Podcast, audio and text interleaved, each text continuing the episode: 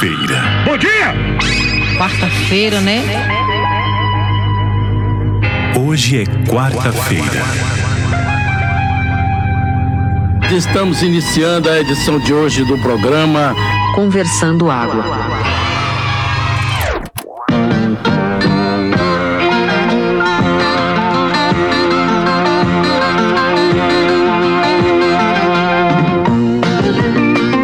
Conversando Água.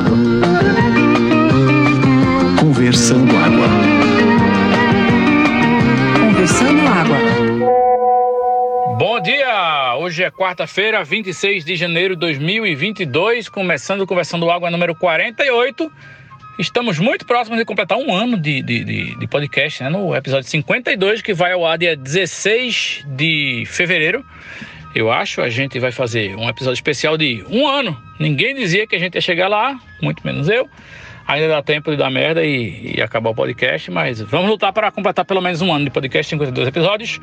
Estamos começando essa semana exalando alegria por todos os nossos buracos corporais, minha gente. E ontem, ou não, anteontem, o mundo foi presenteado com a notícia da morte de Olavo de Carvalho, aquele velho picareta charlatão que ajudou a disseminar o ódio, o preconceito, a desinformação, desdenhou do Covid, da pandemia, das máscaras, das vacinas e do isolamento e, quem diria, morreu de Covid rapidamente. É isso aí, Olavo de Carvalho está enterrado ou cremado, não sei.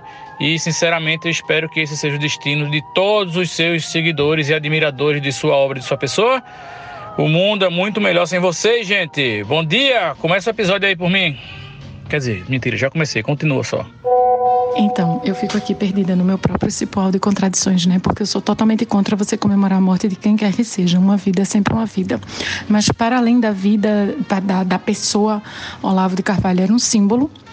E esse símbolo, embora eu acho que o símbolo vá permanecer, ele tem milhões de admiradores, mas apesar de tudo isso, morre também um símbolo e gera gerando um outro símbolo, né, que é o fato dele ter morrido de covid, e ele que desdenhou do vírus, das pessoas que fizeram isolamento, de quem tentou se cuidar, desdenhou da, da assim da morte de centenas de milhares de pessoas no Brasil.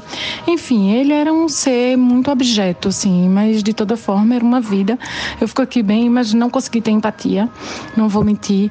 É, eu acho que ele nos coloca, enfim, tem situações que nos colocam no nosso limite diante de nós mesmos, daquilo do que a gente acredita. Para mim é muito difícil mas é, ele, ele foi um ser que prejudicou muita gente, o comportamento dele causou muita desgraça, né? Enfim, eu fico aqui perdida nas minhas dúvidas, é isso. Pois não se perca não, Diana. Empatia a gente tem que ter pelos familiares das vítimas do Covid que morreram porque esse filho da puta disse para não tomar vacina. Esse arrombado de merda, que para além de um símbolo e além de uma pessoa, é um cuzão assassino. Tem mais é que comemorar sim. Não é, ah, não tive empatia, não consigo ficar triste, mas também é uma vida. Não, tem que comemorar pra caralho. Morreu um assassino, genocida, filho da puta. Isso é ótimo, é bom pra cacete. Uh! A única coisa ruim sobre a morte de Olavo é que ele não morreu 74 anos atrás. Rapaz, eu não sou muito comemorar a morte também não, não curto isso não. Mas assim, aquela história do já vai tarde, é, para esse cara aí funciona, sabe? E eu espero que realmente o que fique é o exemplo desse finalzinho dele aí, da teimosia dele para não tomar vacina, da idiotice dele em relação ao vírus, da falta de compreensão sobre o que é a real essência do ser humano, sabe? Que isso ele nunca teve e que realmente para onde ele for, seja para, sei lá, pro chão ou pro céu, que quando chegue lá ele leve alguns catiripapos na cabeça para deixar de ser tabacudo. E que se for voltar, de acordo com o espiritismo, se esses miseráveis reencarnar, que ele volte realmente melhor, né? Mas realmente já vai tarde. E que outra coisa também, que ele vá e leve esse esse legado do Carvalho ruim, né? Porque, pô, tem tanto Carvalho bom, pô. Beth Carvalho, Sheila Carvalho, né?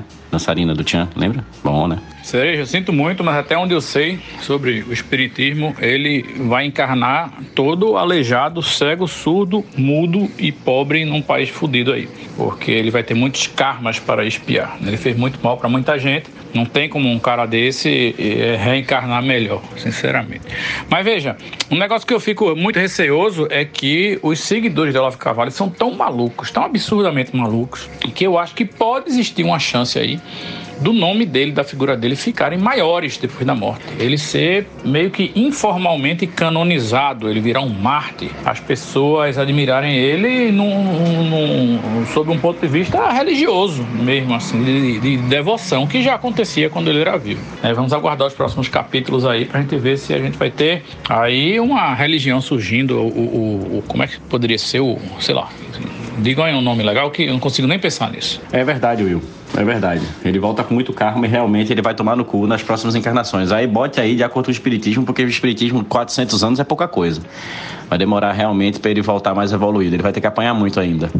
Né? Sobre essa adoração, eu acho que é inevitável. Se você tem gente, quando o cara estava vivo, que adorava ele, com ele dando vários exemplos idiotas para você realmente não segui-lo, né? Isso aconteceu bastante. Isso aí vai ser inevitável. Tem gente que gosta de Hitler, porra, até hoje. Imagine desse merda. Eu queria, inclusive, consultar os advogados do grupo, né? Porque eu queria saber se a pessoa, quando morre, as dívidas vão para os familiares, assim, eles herdam essas dívidas ou são extintas? Porque Olavo Carvalho morreu devendo indenizações milionárias às pessoas que ele ofendeu gratuitamente. Né? E, inclusive, ficou devendo aí uma chupada de cu em Caetano Veloso. Ele falou, eu não sei exatamente, eu não lembro também por que é que ele falou que ia chupar o cu do Caetano Veloso, mas parece que essa dívida ficou. Será que algum familiar vai assumir isso aí? Will, até onde eu sei, é, e porque eu já tive dívidas, que graças a Deus eu já paguei. Quando você morre, a dívida vai embora. Principalmente se for dívida de banco, a dívida vai embora. Essas dívidas judiciais, eu não sei se tem alguns termos aí, os advogados podem dizer se, se realmente passa para algum familiar e esse familiar vai tomar no cu. Sobre chupada de cu, aí não tem lei para isso não, velho. Aí é a lei do cu. E a lei do cu, ela é cruel, né? Então eu acho que alguém vai ter que pagar Caetano aí. Caetano deve estar agora pensando se quer ou não. Dentro da minha curiosidade sobre o nome Carvalho, né, eu fiz uma pesquisa aqui, além da, das celebridades Berto Carvalho e Cheira Carvalho que eu falei, existe uma que essa realmente merece ser a, a parte boa do nome Carvalho, pelo menos pelo, pelo produto, que é Charlene de Carvalho Heineken. Charlene Carvalho Heineken, que foi nascida em 30 de julho de 1954, ela é detentora de 25% né, do controle das ações da cervejaria Heineken. Essa que a gente bebe tanto, né? Aí, ó, mais um carvalho que vale a pena. Pô, eu sinceramente espero que as dívidas que ele tinha não passem pra família, porque no dia que o cara morreu, a filha tava esculhambando ele, né, no Twitter. Então, assim, você odiar o seu pai já é um fardo muito pesado para se carregar. Imagina, odiar o seu pai, ele morrer e ainda passar dívida para você, tá ligado? Porra, o cara era um arrombado mesmo até quando morre, prejudica a vida dos outros. Oi, pessoal, bom dia. Eu quero dizer que eu comemorei sim a morte desse filho da puta. Ainda bem que ele não está mais nesse plano. Também não costumo comemorar a morte de pessoas, mas eu nem considero ele uma pessoa, de tão objeto que ele era. Mas bem, sobre essa questão aí das dívidas, não, ninguém herda dívidas.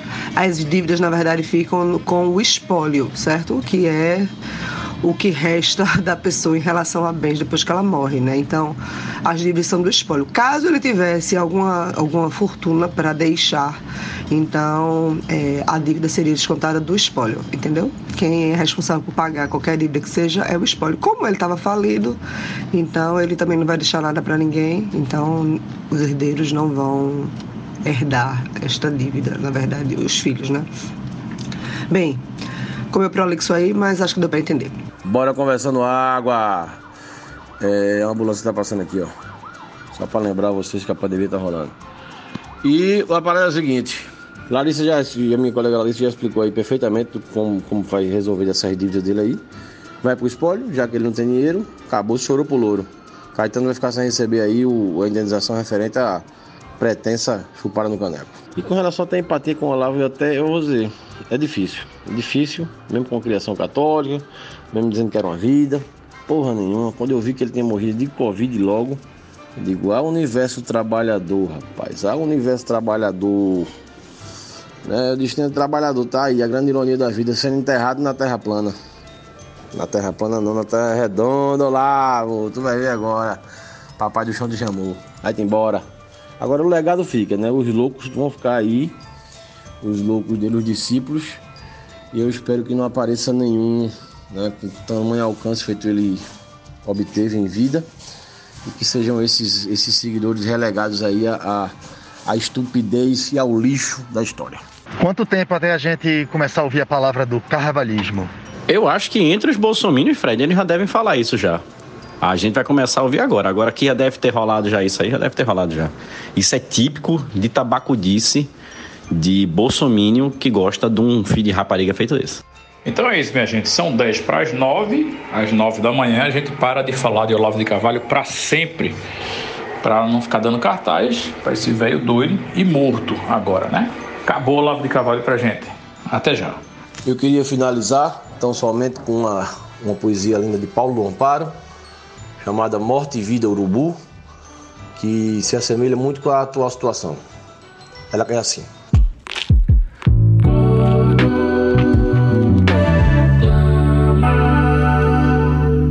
Urubu morreu, virou carniça e fedeu. Veio outro urubu e comeu. E o urubu que morreu voou seu último voo no bucho do outro urubu. O urubu lá de cima cagou e o cocô urubu caiu e engordou. As areias do Brasil.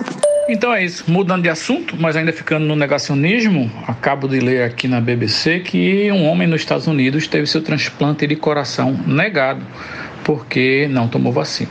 Ele é pai de dois filhos e tem um terceiro aí chegando e chegou a vez dele na fila do transplante.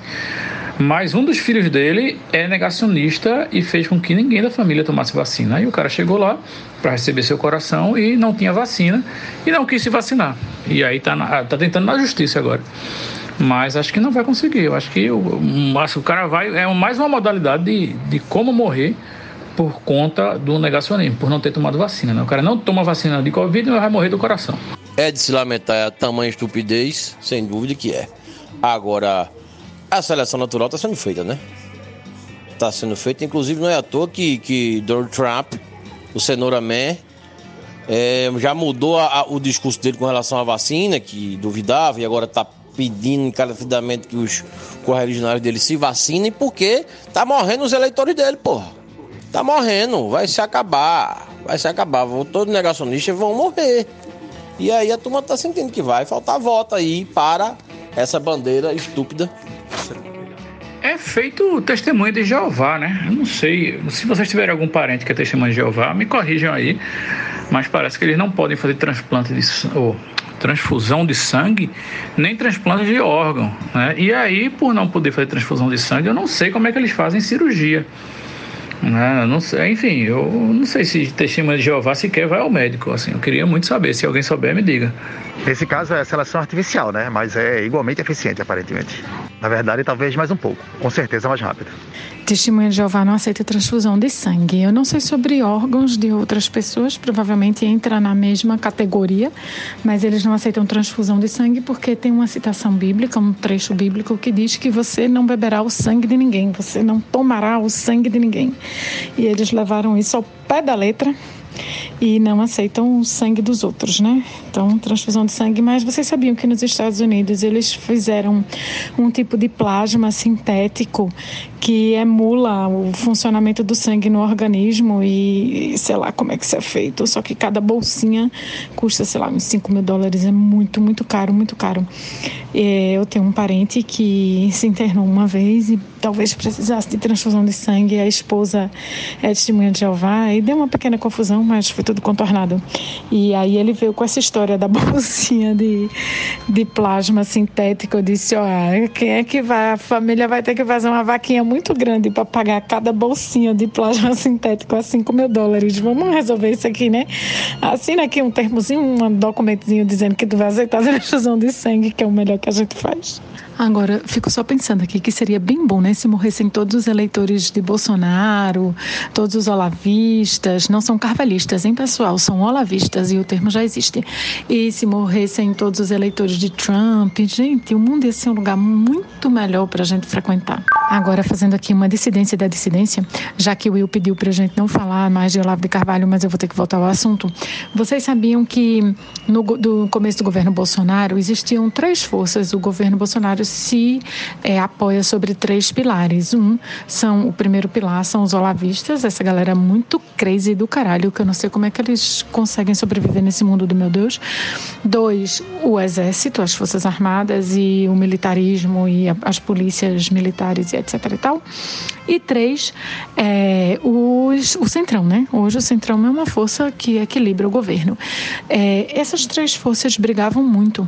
E como elas brigavam e os olavistas não aceitavam o Centrão e ficavam xingando os deputados nas redes sociais e tal, é, havia aí uma. Isso, a, a pessoas como Weintraub, pessoas como o ex-chanceler Ernesto Araújo, por aí vai, elas, é, nesse momento de briga, de dissidência, elas, essas brigas enfraqueciam o governo, né?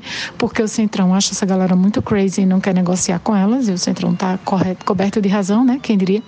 E é, o, os, o, as Forças Armadas não gostavam do Centrão, mas os olavistas também não gostavam das Forças Armadas e isso gerava muito conflito dentro do governo. De uma certa maneira, isso era positivo para gente, assim, para gente que não gosta do governo. É, com a morte de Olavo, os olavistas vão perder muita força dentro do governo, muita mesmo. E aí vai ficar só o Centrão e as Forças Armadas e eles são capazes de se recompor mais facilmente ali. Um lava mão do outro, eles vão se organizar, as Forças Armadas, as Forças Armadas em si não, mas os militares, pessoas, os CPFs estão ganhando muito no governo, muito mesmo, e eles vão se locupletar ali com o Centrão e isso vai fortalecer o governo. Vocês estão ligados nisso, né? Nem toda notícia relativa à morte de Olavo de Carvalho é boa. Enfim. Mas você está confundindo, Diana. O olavismo é sobre o homem, o carvalhismo é sobre o santo. Esse é o problema. E sobre essa parada de negar o coração, eu ouvi uma discussão bem grande sobre isso, sobre qual é o, o, o correto e a ética de acordo com os, os paradigmas da medicina, né, e, da, e da, das, das, regras da e a conclusão que se chega é que não tem isso não, velho. Se o cara quer se fuder, ele quer se fuder mas a obrigação é de você curar todos de forma igual. Então, existem vários, vários detalhes em relação a isso. Existe uma coisa que é, por exemplo, a, a qualidade de vida da pessoa, né? E tem a, a possibilidade de tempo dela permanecer vivo. Então, mesmo sem Covid, né? Quando você tem algum outro tipo de, de problema e vai entrar numa fila de transplante. Então, tem alguns elementos mas que a Covid não chega a ser a, a, o negacionismo anti-vax e Covid, especificamente nesse caso, não chega a entrar em nenhuma desses, dessas grandes discussões sobre quem entra e quem tem direito ou não ao atendimento. Ah, o consenso é que todo mundo fecha o cu porque todos têm direito perante a medicina de ter o tratamento necessário na hora necessária e a, a, a escolha não deveria ser feita baseada nisso. Em outras coisas, sim. Tem, existem outras coisas que são mais importantes, esse é o caso. Sim, Fred, concordo, mas acontece que em alguns, em alguns hospitais você nem entra se você não tiver tomado vacina, a não ser que seja caso de emergência. Você está no meio da rua, um acidente de trânsito, aí ok. Eu conheço uma pessoa que vai fazer uma cirurgia agora de catarata e o hospital exigiu que ela tivesse vacinada para fazer a cirurgia. Não, eu acho que nesses casos, e aí usando esse mecanismo da, da vacina, né, do, do certificado de vacinação e casos em que não esteja risco de vida, eu acho que sim, aí existe uma outra forma de, de tratar né, a parada. Tem uma outra camada aí também que você não considerou, Fred, é, sobre essa questão. Eu concordo que todo mundo tem direito ao tratamento, né, independente de suas escolhas. A questão é que, especificamente, posso até estar enganada, mas eu acredito que já li sobre isso, é, ou posso ter assistido em House. é que para você poder receber um, um, um órgão de transplante, principalmente do coração, é, a pessoa tem que ter viabilidade, é, saúde para poder receber e um, uma, uma, possibilidade de que dê certo, né? Assim, de acordo com o seu, seu sua saúde e tal, porque senão você vai estar desperdiçando um órgão que é muito necessitado por várias pessoas, tem uma fila gigante. E aí, se você, por exemplo, tem algum problema, você, por exemplo, for diabético, tiver algum outro problema de saúde que é, possibilite ou facilite que você não sobreviva, né? Então você sai dessa lista. É um negócio assim, bem trash. Eu já vi umas coisas que pessoas que deixaram de receber por conta de outros problemas. Era como se ele não fosse elegível. E aí eu acredito que devem ter utilizado esse argumento para que ele não recebesse coração, porque ele ia receber o coração, porém ele ia ser uma pessoa de altíssimo risco de morte no caso de pegar Covid. Então ele ia receber o coração, ia é, é, ter uma, uma sobrevida, né? porém com várias limitações. E o fato de ele não estar vacinado contra a Covid poss possibilitaria que ele viesse a óbito facilmente, enquanto que outras pessoas poderiam ter um, um, quadro de saúde, um prognóstico melhor no caso de Covid, entendeu? Estando vacinados. Não sei se estou para entender, mas eu acho que tem essa a discussão passa por aí. Não, veja, não é minha opinião não. Isso não, por mim essa galera não recebia porra nenhuma, nem Telenol. O que eu quero dizer, isso foi uma discussão entre é, médicos e a galera de legislação e tal, que estavam dizendo isso, estavam é, dizendo o que é que era para ser feito e por que estava sendo feito, né? Porque certas medidas estavam sendo adotadas. E, e aí que tá. Isso que você falou, tudo tem razão. Foi o que eu disse. Existem algumas medidas sim, porém o negacionismo e a não vacinação, no caso da Covid, não é uma delas. Isso não foi eu que estou dizendo, não é minha opinião. Foi o que eu vi pessoas da área na gringa falando. E para ficar claro, não é uma medida universal, não é regra, não é lei. É só um guideline e alguns hospitais adotam, outros não, e, e alguns estados, alguns países não, né? alguns municípios e tal.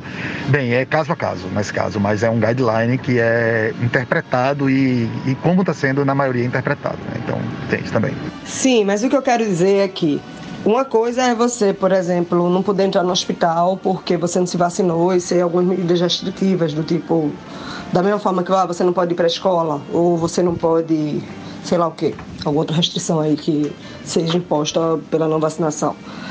Mas no caso de um tratamento de saúde, estou falando no caso de transplante especificamente, uma série de regras para tornar a pessoa elegível a receber um transplante, né? principalmente um transplante de órgãos vitais, como é o coração. É, então, eu acho que a discussão deve passar por aí sim, não, não só a questão de ah, você vai ter a vida dificultada porque não, não, não tomou a vacina, entendeu? Eu acho que. Bem, eu vou até pesquisar e depois eu volto aqui com mais informações, mas é, existe essas restrições para a questão específica de doação de órgãos e de quem é o receptor. Sim, então, justamente era isso. Era se o negacionismo entrava, é, tinha força para entrar nessas regras. E o consenso, pelo menos na discussão que eu estava uh, ah, ouvindo, era de que não. Que o negacionismo não era forte o suficiente, um, um determinante de, de, de, de, qualidade de vida ou de tempo de vida suficiente para cair nessa categoria, entendeu? Então, é isso que eu estava dizendo lá em cima, que existem sim várias regras, várias formas de você é, qualificar né, a pessoa que vai receber o transplante, mas aí a discussão especificamente era sobre o negacionismo e aí a, a, o consenso entre as pessoas em que eu estava ouvindo e entre algumas, né, alguns dos expoentes lá, era que o, o negacionismo negacionismo não era não tinha força suficiente, não era, não determinava uma qualidade de vida é, baixa suficiente para que é, impedisse por exemplo, um transplante, entendeu? E aí agora eu nem vou saber te dizer realmente se a gente tá falando de, se estavam falando de transplante na época, porque já faz um tempinho isso. Eu tô lendo aqui, né, a notícia sobre isso e é exatamente isso. Ele na verdade foi retirado da lista de transplantes. E a, o que o hospital falou foi: dada a escassez de órgãos disponíveis, fazemos tudo o que podemos para garantir que um paciente que recebe um órgão transplantado tenha maior sobrevivência certo? E o hospital exige a vacina contra a Covid e determinados comportamentos e estilo de vida para candidatos a transplante para criar a melhor chance de uma operação ser bem sucedida e otimizar a sobrevivência do paciente após o transplante, já que seu sistema imunológico é drasticamente suprimido. Então, a discussão é exatamente essa. Ele, na verdade, deixou de ser elegível a ser transplantado. Existe uma série de, de, de outros requisitos também, não é apenas essa questão de vacina que torna a pessoa elegível ou não a receber um transplante de órgãos. O hospital ainda falou que, é, dado a escassez de órgãos, né, a maioria das 100 mil pessoas na lista de espera de transplante não receberá o órgão dentro de cinco anos, devido à escassez desses órgãos disponíveis. Então, ótimo, eu acho certo. Acho que se esse pessoal não quer saber de remédio, de ciência, não dá nem Tilenol pra esse povo. Acho que, sei lá, manda tomar homeopatia, sei lá, manda fazer uma reza, tá ligado? E aí, pronto, tá tudo certo. Então, mas aí é a discussão, né? Para tratamentos em geral, o médico não pode se negar a tratá-lo porque ele não se vacinou. É diferente aí dessa questão do transplante. Embora exista também uma outra discussão se, por exemplo, o plano de saúde vai ser obrigado a arcar com, por exemplo, é, consequências de, da, da Covid, não, não tendo se vacinado e tendo tido a oportunidade. Ou também o SUS, ou sei lá, no país que for, o governo ser obrigado a custear o tratamento de uma pessoa que vai passar não sei quanto tempo internado no UTI, porque tampouco devido às consequências e sequelas da Covid, né, podendo ter se vacinado. Então essa aí já é uma discussão bem mais ampla que muita gente está tendo, mas que eu particularmente não tenho uma opinião formada ainda. Sobre essa questão do transplante, eu concordo perfeitamente, porque é isso, é, é muita gente esperando e poucos órgãos disponíveis. Aí você vai dar para uma pessoa que tem uma fragilidade maior do que elas, porque estamos no meio de uma pandemia e se ela pegar Covid, ela vai morrer. Essa questão do atendimento e do comportamento das pessoas é ainda mais ampla, né, na verdade, porque, por exemplo, síndrome de segurança é uma questão de saúde pública. É uma questão que você é obrigado a usar cinto de segurança porque para justamente não sobrecarregar nem dar prejuízo demais ao sistema público de saúde, né? Então tem essa questão. Então você não vai atender, não vai mandar o SUS para alguém que não estava usando o cinto, né? Então existe uma outra discussão, acho que é bem maior em relação a isso e que talvez eu seja a favor mesmo de foda-se, não? Sei lá. Eu acho agora já né, refletindo sobre isso que eu acabei de falar, que a pessoa que se recusa a tomar vacina e tem sequelas da Covid e precisa se internar, deveria ter, ser atendida, porém, assinar um termo de responsabilidade que vai é, arcar com seu tratamento, seja no público, seja no particular. É, e assim, todas as pessoas têm é, um direito constitucional à vida, né? um direito à saúde. Então, independente de suas práticas, de suas preferências, de ser negacionista ou não, de ser criminoso ou não, todas as pessoas têm direito de receber é, uma prestação de serviço de saúde, né, de, de, de ser assegurado o seu direito à vida. Então, eu entendo que ele tem sim o direito de receber esse tratamento. Agora, a questão econômica que vem por trás disso já é uma outra questão que pode ser discutida. Por que não a pessoa que deu causa àquilo ser obrigada a custear, né? Enfim, é, é uma outra questão é que a gente precisa discutir. Eu mesmo sou doador de órgão. E eu queria botar um termo na minha doação, no caso, assim, do tipo, antes de passar meu órgão, meu coração para uma pessoa, por exemplo, perguntar se ela tomou vacina ou se ela votou em Bolsonaro também. Quando ela tem votado em Bolsonaro, passa meu órgão para outro, por favor. E toda vez que eu penso em doação de coração, eu só me lembro daquela música. Meu coração eu não dou, porque eu não posso arrancar. Eu sei que morri, morrendo eu não posso amar. Oi, galera, essa semana eu li uma notícia que envolve aí doação de órgãos. Diz que um casal muito apaixonado, um jovem casal, acho que nos Estados Unidos, se, eu não me, se a memória não me trai. É, o rapaz né, desse casal começou a ter um problema renal muito sério né, e precisou de uma, de uma doação de, de um rim. A namorada dele, muito apaixonada, muito fiel, muito, né, muito companheira, fez o teste, viu que era compatível e doou um rim para esse rapaz. Passado alguns meses dessa, desse transplante, o rapaz já estava bem de saúde, tá? O rapaz disse a ela que iria para uma despedida de solteiro em Las Vegas, com os amigos da igreja. Como ele era muito, né, neopentecostal, né, muito, muito dado à religião, ela não se preocupou e o rapaz foi para essa despedida de solteiro. Na volta, né, ele já foi dizendo que havia fraquejado, que havia traído ela, que já abalou o relacionamento. Mas continuaram juntos. Mas pouco tempo depois, o rapaz simplesmente acabou o namoro, bloqueou ela em todas as redes sociais e ela tá aí agora, sem um rim, né? E sem o, o noivo namorado. Veja você que situação, que ingratidão. Ô Paulinho, eu acho que daí poderia ter surgido realmente a, a aquele termo que diz que o que acontece em Las Vegas fica em Las Vegas, né? Porque eu acho que ela sofreria menos. Mudando de assunto completamente, é, vocês viram que essa semana saiu uma nota sobre Gabriel Medina, dizendo que ia dar um tempo nas duas primeiras etapas, eu acho, do Mundial, para parar um pouco para tratar problemas mentais, problemas da cabeça, saúde mental. Eu acho que se explica algumas coisas, não explica não? Cerejo, pelo que eu vi aí do, do garoto Medina, parece que a briga com a família foi bem séria, né?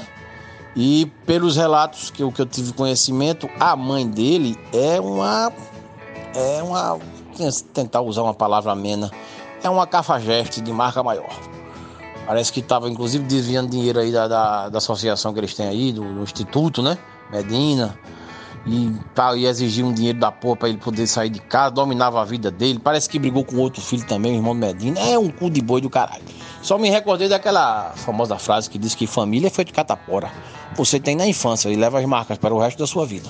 Paulinho, eu me lembrei agora de uma pessoa que trabalhou lá em casa quando eu era adolescente. E ela tinha uma personalidade fortíssima. E ela se dava muito mal com a família, tipo assim, encontrava uma vez por ano para fazer favor. E ela tinha uma máxima que dizia: família só é bom no retrato. Eu vi, Paulinho, eu dei uma olhada, eu só não me aprofundei não. Na verdade, ele sofre com problemas familiares já há muito tempo já. Né? É, o que ajudou realmente ele na carreira foi aquele padrasto que todo mundo achava que era pai dele, e depois, quando ele ficou famoso, foi que foi entender que não era. Mas que sempre camuflava um pouco e protegia ele dessas questões familiares, né? Aí depois parece que ainda teve uma treta empresarial aí, tiraram o cara como treinador, porque achava que ele ia achar, alcançar metas maiores se saísse da asa do padrasto e tal. Isso deve ter fudido a cabeça dele também, porque isso deve ter rolado outra treta familiar versus grana, versus fama e aí vai, né? Independente das posturas, às vezes, do menino Medina, eu desejo boa sorte para ele. Rapaz, Moro, eu já escutei essa máxima também. E, e, como toda regra tem sua exceção, a família da minha mãe é uma exceção. Eu nunca vi uma foto da, minha, da família da minha mãe onde tivesse todo mundo paradinho, postadinho para pousar. Sempre tem algum fazendo algum movimento e você percebe que é alguma reclamação, alguma coisa, o outro ri, tá não sei o quê, mas tem sempre uma treta até na foto. Estou passando aqui para informar que o Papa ontem falou que os pais devem aceitar suas crianças homossexuais sem condenação e dar espaço para que elas se expressem. Ele falou isso com essas palavras exatamente, só que falou em papanês, né, que é a língua que os papas falam. Mas tem vídeo disso na internet para todos verem. E ele foi assim, bem claro, bem literal, para que não houvesse outras interpretações. Eu acho que hoje em dia as tiazinhas beatas estão todas arrancando seus cabelos a caju da cabeça de preocupação agora, porque isso é um tipo de depoimento que a Igreja Católica, um posicionamento que a Igreja Católica nunca se colocou. Né? Parabéns aí para esse Papa, viu? Hum, tenho que admitir aí que acho que as palavras dele não vão adiantar de nada, porque o preconceito continuará existindo, inclusive o preconceito em nome da fé, mas ele está fazendo a parte dele aí. Não, quando uma figura de, da importância, da relevância do Papa né, vem com uma, um discurso progressista desse, é de se louvar, é de se agradecer, de ter um fio de esperança, aquele grelhinho verde que a gente tanto fala, de que a humanidade tem, tem escapatória, porque né, o Papa está dizendo. Agora você vê que que mundo a gente vive. Hoje o Papa tem uma posição menos careta do que alguns roqueiros né, da década de 60, como Eric Clapton e alguns outros aí, que se revelaram extremos caretas, filhos da puta. William, ele já tinha falado coisas parecidas antes. Pode ser que ele não tenha dito exatamente com esses termos, mas ele já tinha falado várias vezes contra o preconceito e a favor da aceitação, inclusive a favor da permanência dos homossexuais dentro dos ritos religiosos. Assim, outros papas ou arcebispos, enfim, outras autoridades da igreja já foram a favor da excomunhão de pessoas homossexuais. E esse papa, desde o começo, se coloca a favor favor da inclusão dos homossexuais na vida religiosa eclesiástica. É, não, desculpa, eclesiástica não, porque eles não podem, em tese, ser ordenados. Na verdade, eles podem, né? Porque ele não precisa dizer se é hetero ou homossexual antes de ser ordenado. Mas essa é uma outra questão. Mas, enfim, da vida da igreja. Eu curto esse paposo, velho. Eu acho ele massa. E eu acho, Will, que isso tem um peso muito grande, não só para a igreja católica, como, sei lá, para a sociedade toda em si. Às vezes eu acho que o que o Papa fala tem peso dois, se propaga de uma forma diferente e tal. Acho que é um pouco isso. Eu acho que ele sabe usar isso muito bem. Tem muita gente que acha que, que o nome até de Francisco é, é homenagem a ele, porque eu é de 2014. Aí foi aquele período que tava aquela recém-transição, tinha saído o, o Papa Eisenbach lá e, e, tinha entrado ele. Não é homenagem não, mas eu gosto dele. Eu acho ele bacana. Inclusive, eu acho que ele com esse discurso faz o que, que todos deveriam fazer e que a igreja, pelo menos, prega, né? Que é essa questão do, do amor ao próximo. Independente da cor, da raça, do sexo, da escolha sexual, do que seja. É amar ao próximo e vamos nessa. Exatamente, Diana Moura. Ele tinha já levantado essa bandeira algumas vezes e agora foi a primeira vez que ele se, se dirigiu diretamente aos pais e às crianças. É isso aí. É, não sei se, como eu disse, não sei se vai fazer efeito não, porque realmente o preconceito é maior do que a vontade de mudar o preconceito, mas estamos aí, né? Apoiando o Papa dessa vez. Realmente, agora você disse tudo. E o preconceito é maior do que a vontade de mudar o preconceito. Mas estamos aqui para lutar, não é mesmo? Eu conheço o caso de pessoas que não falam com os filhos há, muito há muitos anos, um deles há décadas, porque o filho se assumiu homossexual. E claro que essa pessoa é bolsonarista, lógico, porque o bolsonarismo legitima esse tipo de atitude completamente irracional, de falta de amor, de falta de compreensão e de falta de aceitação do seu próprio filho. E essas coisas, elas se alimentam de uma maneira perversa. E aí, como alguém legitima uma atitude completamente absurda, ele tende a aceitar as outras atitudes desse grupo, porque esse grupo o legitimou. E é assim que os monstros vão se criando e se alimentando uns aos outros. E essa é uma atitude nefasta e faz um mal incrível para a nossa sociedade. Moura, você me fez lembrar de uma história da minha família. É, irmão, irmão da minha mãe, meu tio e meu padrinho também. Uma criatura extremamente machista, tinha lá seus lados bons, assim, ele era um cara carinhoso e tal, algumas situações, um, em algumas situações um bom pai também. Mas por que, que eu estou lhe dizendo isso? Esse meu tio, ele morreu de Covid, certo? E era um cara que tinha essa postura bolsonarista de, de tipo, é uma gripezinha e tal. Ele não teve a oportunidade de se vacinar, porque ele morreu antes disso, antes de aparecer a vacina mas era um cara que, que eh, dentro da, da comunidade que ele vivia, ele adoeceu, levou a doença para todo mundo e só ele morreu. Uma outra situação que ele tinha também é o seguinte: ele sempre foi muito machista e as brincadeiras homofóbicas eram regadas assim na família, como aconteceu muito na década de 80, todo mundo passou um pouco sobre isso. E ele tinha aversões ao homossexual e, e achava que também realmente da sociedade era o que não prestava. E aí, dentro dos, de alguns dos seus filhos, entre os 18 ou 20 filhos que ele teve, porque era um cidadão também que vivia pulando a cerca e nunca usava um preservativo, ele teve um filho que é uma pessoa fantástica, de uma cabeça muito boa, um cara, para mim, um cara excepcional, que é gay, sabe? E fez de alguma forma o pai dele tentar enxergar é, as diferenças, o valor que ele tinha para a família, para o pai dele, sabe? Eu não sei até que ponto foi e se ele morreu enxergando esse filho da forma como ele deveria ser enxergado. Mas de certa forma, digamos que ele foi aceitado do jeito que ele poderia aceitar. Mas foram as aprovações que esse meu tio viveu na vida que deu umas tapinhas na cara dele durante pelo menos os 10 últimos anos que ele ficou por aqui. É foda. E ele poderia ter evitado muita coisa.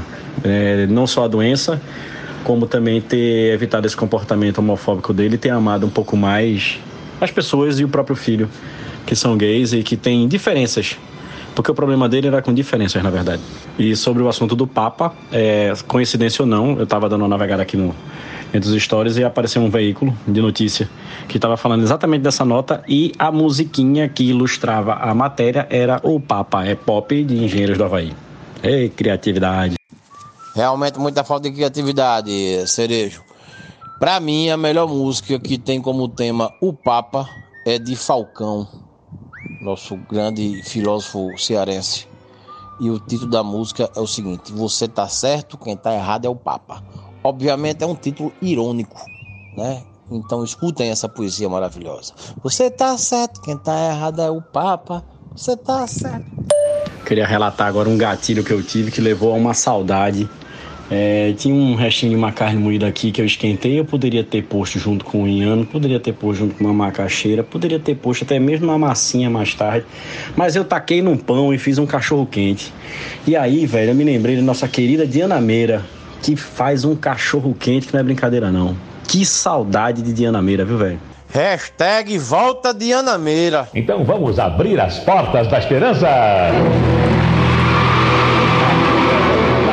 Minha gente, marcando assim, a pessoa até aparece, né? Tô aqui no meio entre uma coisa e outra, perto da hora do almoço. Tu não acredita, ser Eu fiz esse cachorro quente antes de ontem. E agora, na hora do lanche, eu achei ele na geladeira. Peguei um pão francês, ressuscitei ele no grill e comi um restinho exatamente desse cachorro quente. Vou fazer para tu qualquer dia, deixo na tua portaria, vice? Cheiro enorme. Agora, cachorro quente para mim é só de salsicha. Carne moída é outra coisa.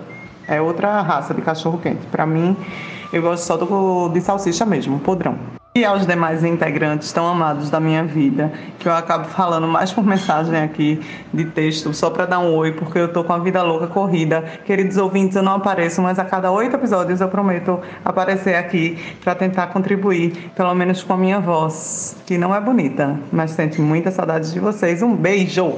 Caralho, são muitas promessas culinárias nesse podcast. Eu acho que a gente devia mudar o nome para Comendo Água. Inclusive, já ia ter um novo né, sentido que ia fazer até mais parte do, do que é realmente os integrantes desse podcast fazem, né? Então, vamos pensar aí em Comendo Água 2022. Fred, a porcaria é que a gente fica muito respeitando esse negócio de distanciamento social. Não vamos espalhar Ômicron por aí, tá todo mundo se contaminando. A gente é um bando de leso, porque o povo tá por aí saracoteando como se nada. E a gente está aqui deixando de encontrar os amigos em nome de quê? De não morrer ninguém. É, eu fico pensando, é uma contradição? A gente está deixando de viver para não. Pessoal, não, eu estou só brincando, viu? Assim que passar a pandemia, a gente vai se encontrar, sim, e a gente tem várias sessões de culinária para tirar o atraso.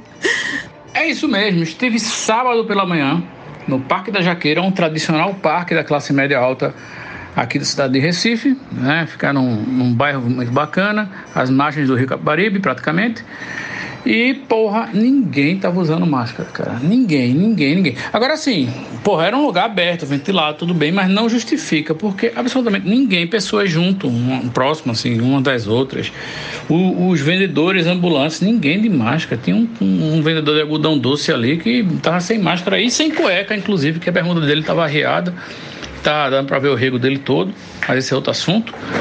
Mas é isso, ninguém, porra. Impressionante. Eu fiquei assim de cara, sinceramente. Eu acho que realmente é, demos todos os motivos para a porra da Omicron voltar. Né? Inclusive você aí que fez balada no final do ano, foi pra festa de Réveillon transada, né? Ajudou aí essa porra a se propagar. Eita, aqui no diálogo baiano de comer água, tá faltando aí esse encontro gastronômico pra gente comer água, que significa beber, encher o cu de cana, né? Tomar uma cachaça, básica. E sobre o cachorro quente, é, eu não sou é, adepta de só a salsicha, não. Na verdade, eu uso salsicha e um pouquinho de carne moída. Sempre muito mais salsicha, mas um pouquinho de carne moída. Só que ele não foi, ele não é muito mal visto, não, na verdade. Ele é bem, bem recebido. Rapaz, esse negócio de máscara no Parque da Jaqueira. Minha esposa fala muito sobre isso. Priscila é corredora de rua, né? Ela corre na rua cedinho, 5 e meia da manhã, aquela história. E ela diz, meu velho, que qualquer horário do grupo dela, ou o povo que chega na jaqueira para correr, ninguém usa máscara durante o exercício. E olha que tem aquelas máscaras bacaninhas para fazer exercício, eu mesmo uso uma para fazer exercício e tal também, ela também só corre de máscara. Ela diz que às vezes, quando está na situação que está mais distante de pelotão, de muita gente, ela tira um pouco a máscara para respirar mas vai juntar próximo para tomar uma água e tal, não sei o que, ela pega a aguinha dela, vai pro canto dela, tira a marcha, tira. Mas a turma mesmo, velho, quer saber não. É um correndo do lado do outro, falando, cuspindo no outro, bebendo água junto, depois bate foto agarrado e, e se abraçado e tal. Tá todo mundo cagando. Na jaqueira ali, se for chamar de antro do sem máscara, é ali mesmo. Eu fico só imaginando a galera correndo em grupo, resfolegando, botando os perdigotos tudo para fora e dane-se, né? Dane-se. Viva a Covid, né, minha gente? Podemos então concluir diante disto que a Jaqueira é um parque Covid friendly. Pessoal, não sei se vocês sabem, mas a China é o país que tem mais cinema no mundo. Agora em 2020 eles estavam com 122.180 cinemas. Tem dias na China que se inaugura mais de 200 salas de cinema é, pelo país todo. É, e, e, o governo ele, ele, tem umas regras muito rígidas de, sobre como e, e, quais filmes podem ser exibidos na China, obviamente. Aí eu descobri essa semana que um filme que estreou um pouco tardiamente lá nos cinemas chineses foi Clube da Luta, né? E um, um, fato curioso é que Clube da Luta tem um final diferente na China. Eu não sei se, se vocês lembram, mas o Clube da Luta original, né, o Edward Norton, ele mata o Tyler Durden, que é o Brad Pitt, né, que é na verdade o alter ego dele na cabeça dele. Tô dando um spoiler aí, mas porra, é filme velho, foda-se. Então o final do filme normal é Edward Norton matando Brad Pitt, que é o Tyler Durden, e antes de explodir aquelas bombas no prédio lá, que eles querem é, reordenar a sociedade, naquele projeto que eles, maluco que eles estão fazendo lá, tudo bem. Todo mundo lembra disso. Na China, né? Antes das explosões, o filme corta e começa a entrar um monte de cartela com texto explicando um final diferente. E, e, e, obviamente que isso foi feito por ordem do governo chinês, senão o filme não passava lá. A produtora topou isso porque se um filme passar um dia em cartaz em todos esses cinemas da China, ele já ganha uma grana que paga os custos de produção. É tipo, se lançar hoje em dia, sei lá, Duna, por exemplo, se Duna estrear na China em um dia ou dois, ele já é recorde de bilheteria e faz uma grana que não vai fazer no mundo inteiro. Então, o fim de, de, de Clube da Luta na China é o seguinte: antes das explosões entram as cartelas que dizem que Edward Norton vai parar num, num hospício e confronta o ego dele, o alter ego dele, o Tyler Durden. E o Tyler Durden toma conta de Edward Norton e vai até a polícia e explica o plano das bombas né, todo o plano em detalhes. A polícia prende todo mundo, desmonta as bombas, não acontece nenhuma explosão. E anos depois, é, é, é, Edward Norton ele vai para um, um, hospício, né, um hospital psiquiátrico, e anos depois ele é liberado, completamente curado dessa psicose que ele via Brad Pitt e sem nenhum instinto terrorista. E é assim que termina. Todo mundo feliz. Caralho, menino. Eu até sabia que a China hoje era o mercado mais importante para filme, e a galera até já, já filma a versão chinesa, né? Hoje, quando tá fazendo filme, já filma. Ou já mete na computação, ou já filma mesmo cena diferente e um enredo meio diferente para poder cair na China, né? Agora, taca porra, menino. que doideira da porra, bicho. Eu fico imaginando Tubarão. O Tubarão de Spielberg passou lá. Qual seria o final diferente de Tubarão na China? Né? Aparecia uma cartela dizendo que o tubarão é vegetariano, que depois disso tudo ele se converteu e que não come mais gente. E o final alternativo para Leste? Parece que eles matam a cachorra e comem ela. Rapaz, de Lesse eu não sei, mas no último capítulo de Alf, o é teimoso. Alf vai para o meio da rua com a família lá, porque a nave vai chegar finalmente para levar ele. Mas quem chegam são os militares e levam Alf para um laboratório para ele ser estudado, ele ser dissecado. Eles matam Alf e fatiam, né? Eles não mostram isso, obviamente, mas é assim que termina a série. Triste. Na China passa cine privê. Tem lá na China cine privê? Cerejo, acho que deve ser clandestino, velho. Não é possível que o regime que altera o final de Clube da Luta vai deixar passar é, é, é, filme de, de, putaria. Eu sei que no Japão, é, filme de putaria não, não mostra genitália, não. Fica. Mesmo os para maiores de 18 anos, mostra um negocinho pixelado, assim, sabe? Não, não mostra de jeito nenhum. Eu sei porque eu conheço pessoas que foram pro Japão e já me disseram isso. Mas na China, eu acho que não tem pornô chinês, não, velho. E se tiver importado aí para para os chineses baterem punheta lá em Siririca, eu acho que é Piratex, não é uma coisa que tem no mercado, não. Olha, veja só, eu não sei como é que tá a permissão hoje no Japão, mas se não era permitida, a galera compensou lindamente com os animes de putaria, porque tem uns, tem valendo. Claramente assim, né? O corpo feminino é mais explorado, como sempre, é, e representado sempre sem, sem muito pelo, não sei o que, tererê, mas tem umas paradas super ultra trash. Se a galera fosse é, proibida de ver live action, compensaram fudendo e valendo no desenho. Sim, sim, sim. O erotismo no Japão, inclusive, já foi motivo de documentários e, e algumas reportagens que eu já li. muito pelo, pela infantilização que eles naturalizaram. Né? Então, tem isso do anime, do, da linguagem do desenho animado ser uma linguagem infantil e eles é, atocharem na putaria e virar um conteúdo adulto. Né? Tem a história lá deles fetichizarem muito as estudantes de saia e de meia e tal, de haver um, um comércio quase que legalizado de calcinha usada dessas estudantes, né, que ganham uma grana lá, dando a calcinha usada e recebendo uma nova e pá. Tem todo um, um, um, processo aí de erotização do Japão que é bem louco se você for olhar usando como parâmetros é, o que a gente tem hoje como, como moral e como aceitável, sabe? É, então, se tem cine privê lá na China, tudo editado e alterado, deve ser o mesmo que a gente via aqui, não é não? Eu daqui, que a gente já comentou até em outro, outro, outro podcast, outro episódio daqui, era tudo cortadinho, né? Não tinha as cenas de pirocagem rocheda. Então é tudo igual.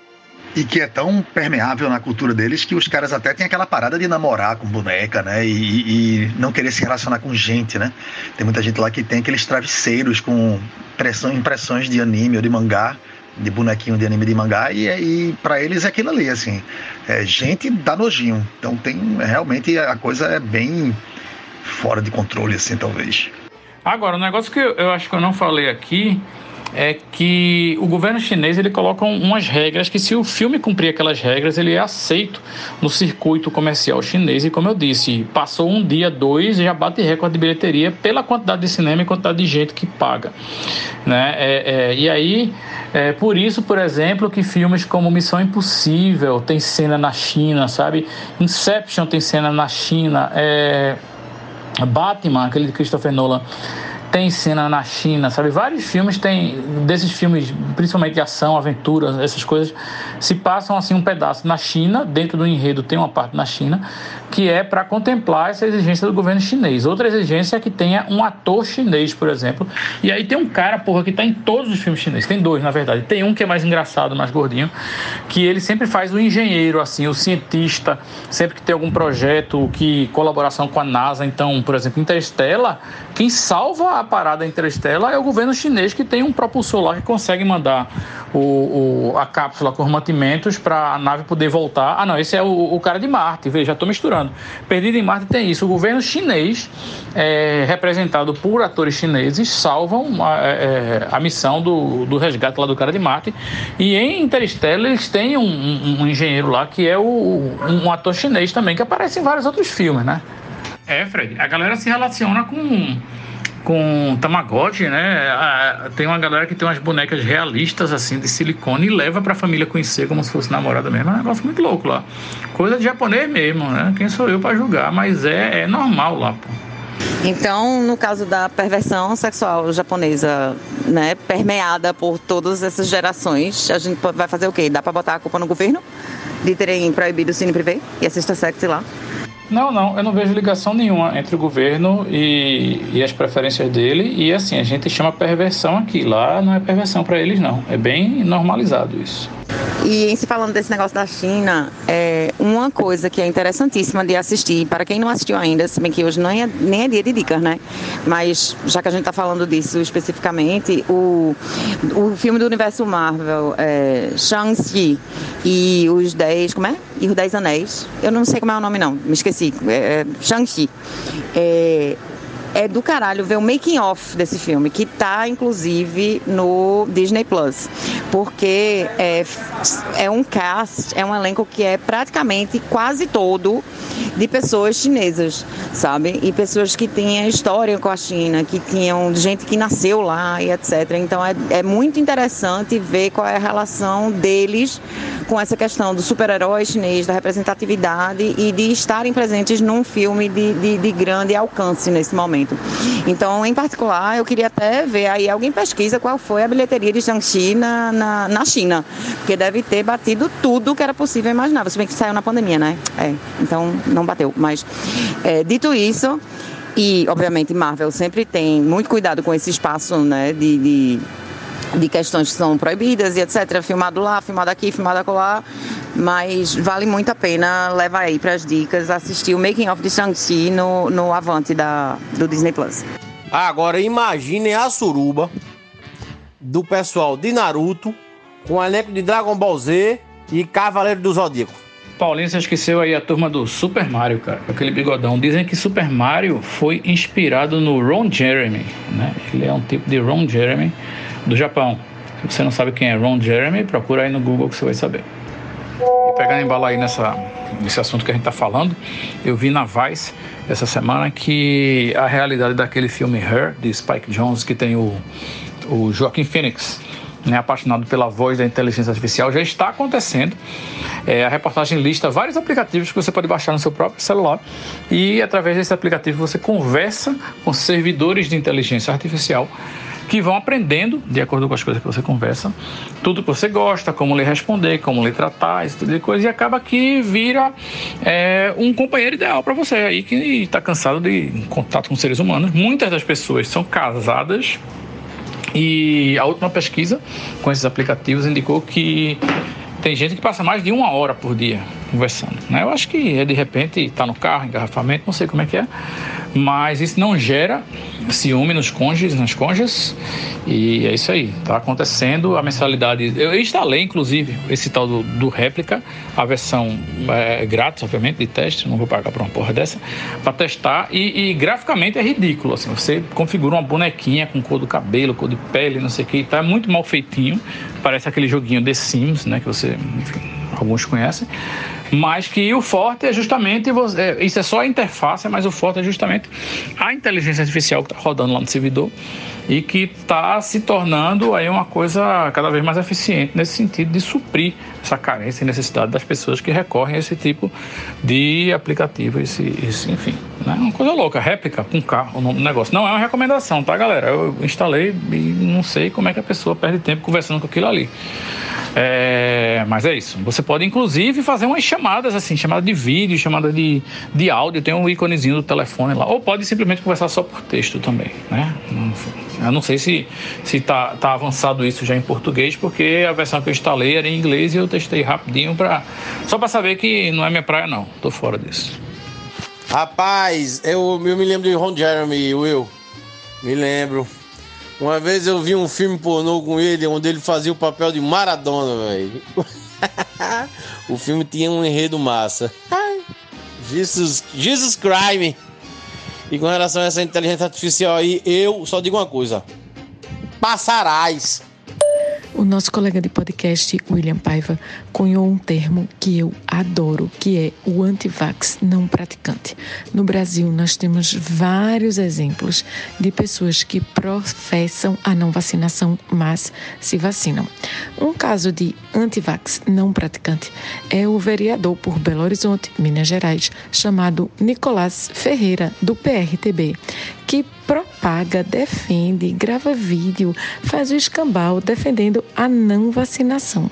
Pois bem, esse não antivax não, como é esse antivax não praticante, teve que se vacinar para entrar no Reino Unido. E o que foi que ele fez quando chegou no Reino Unido?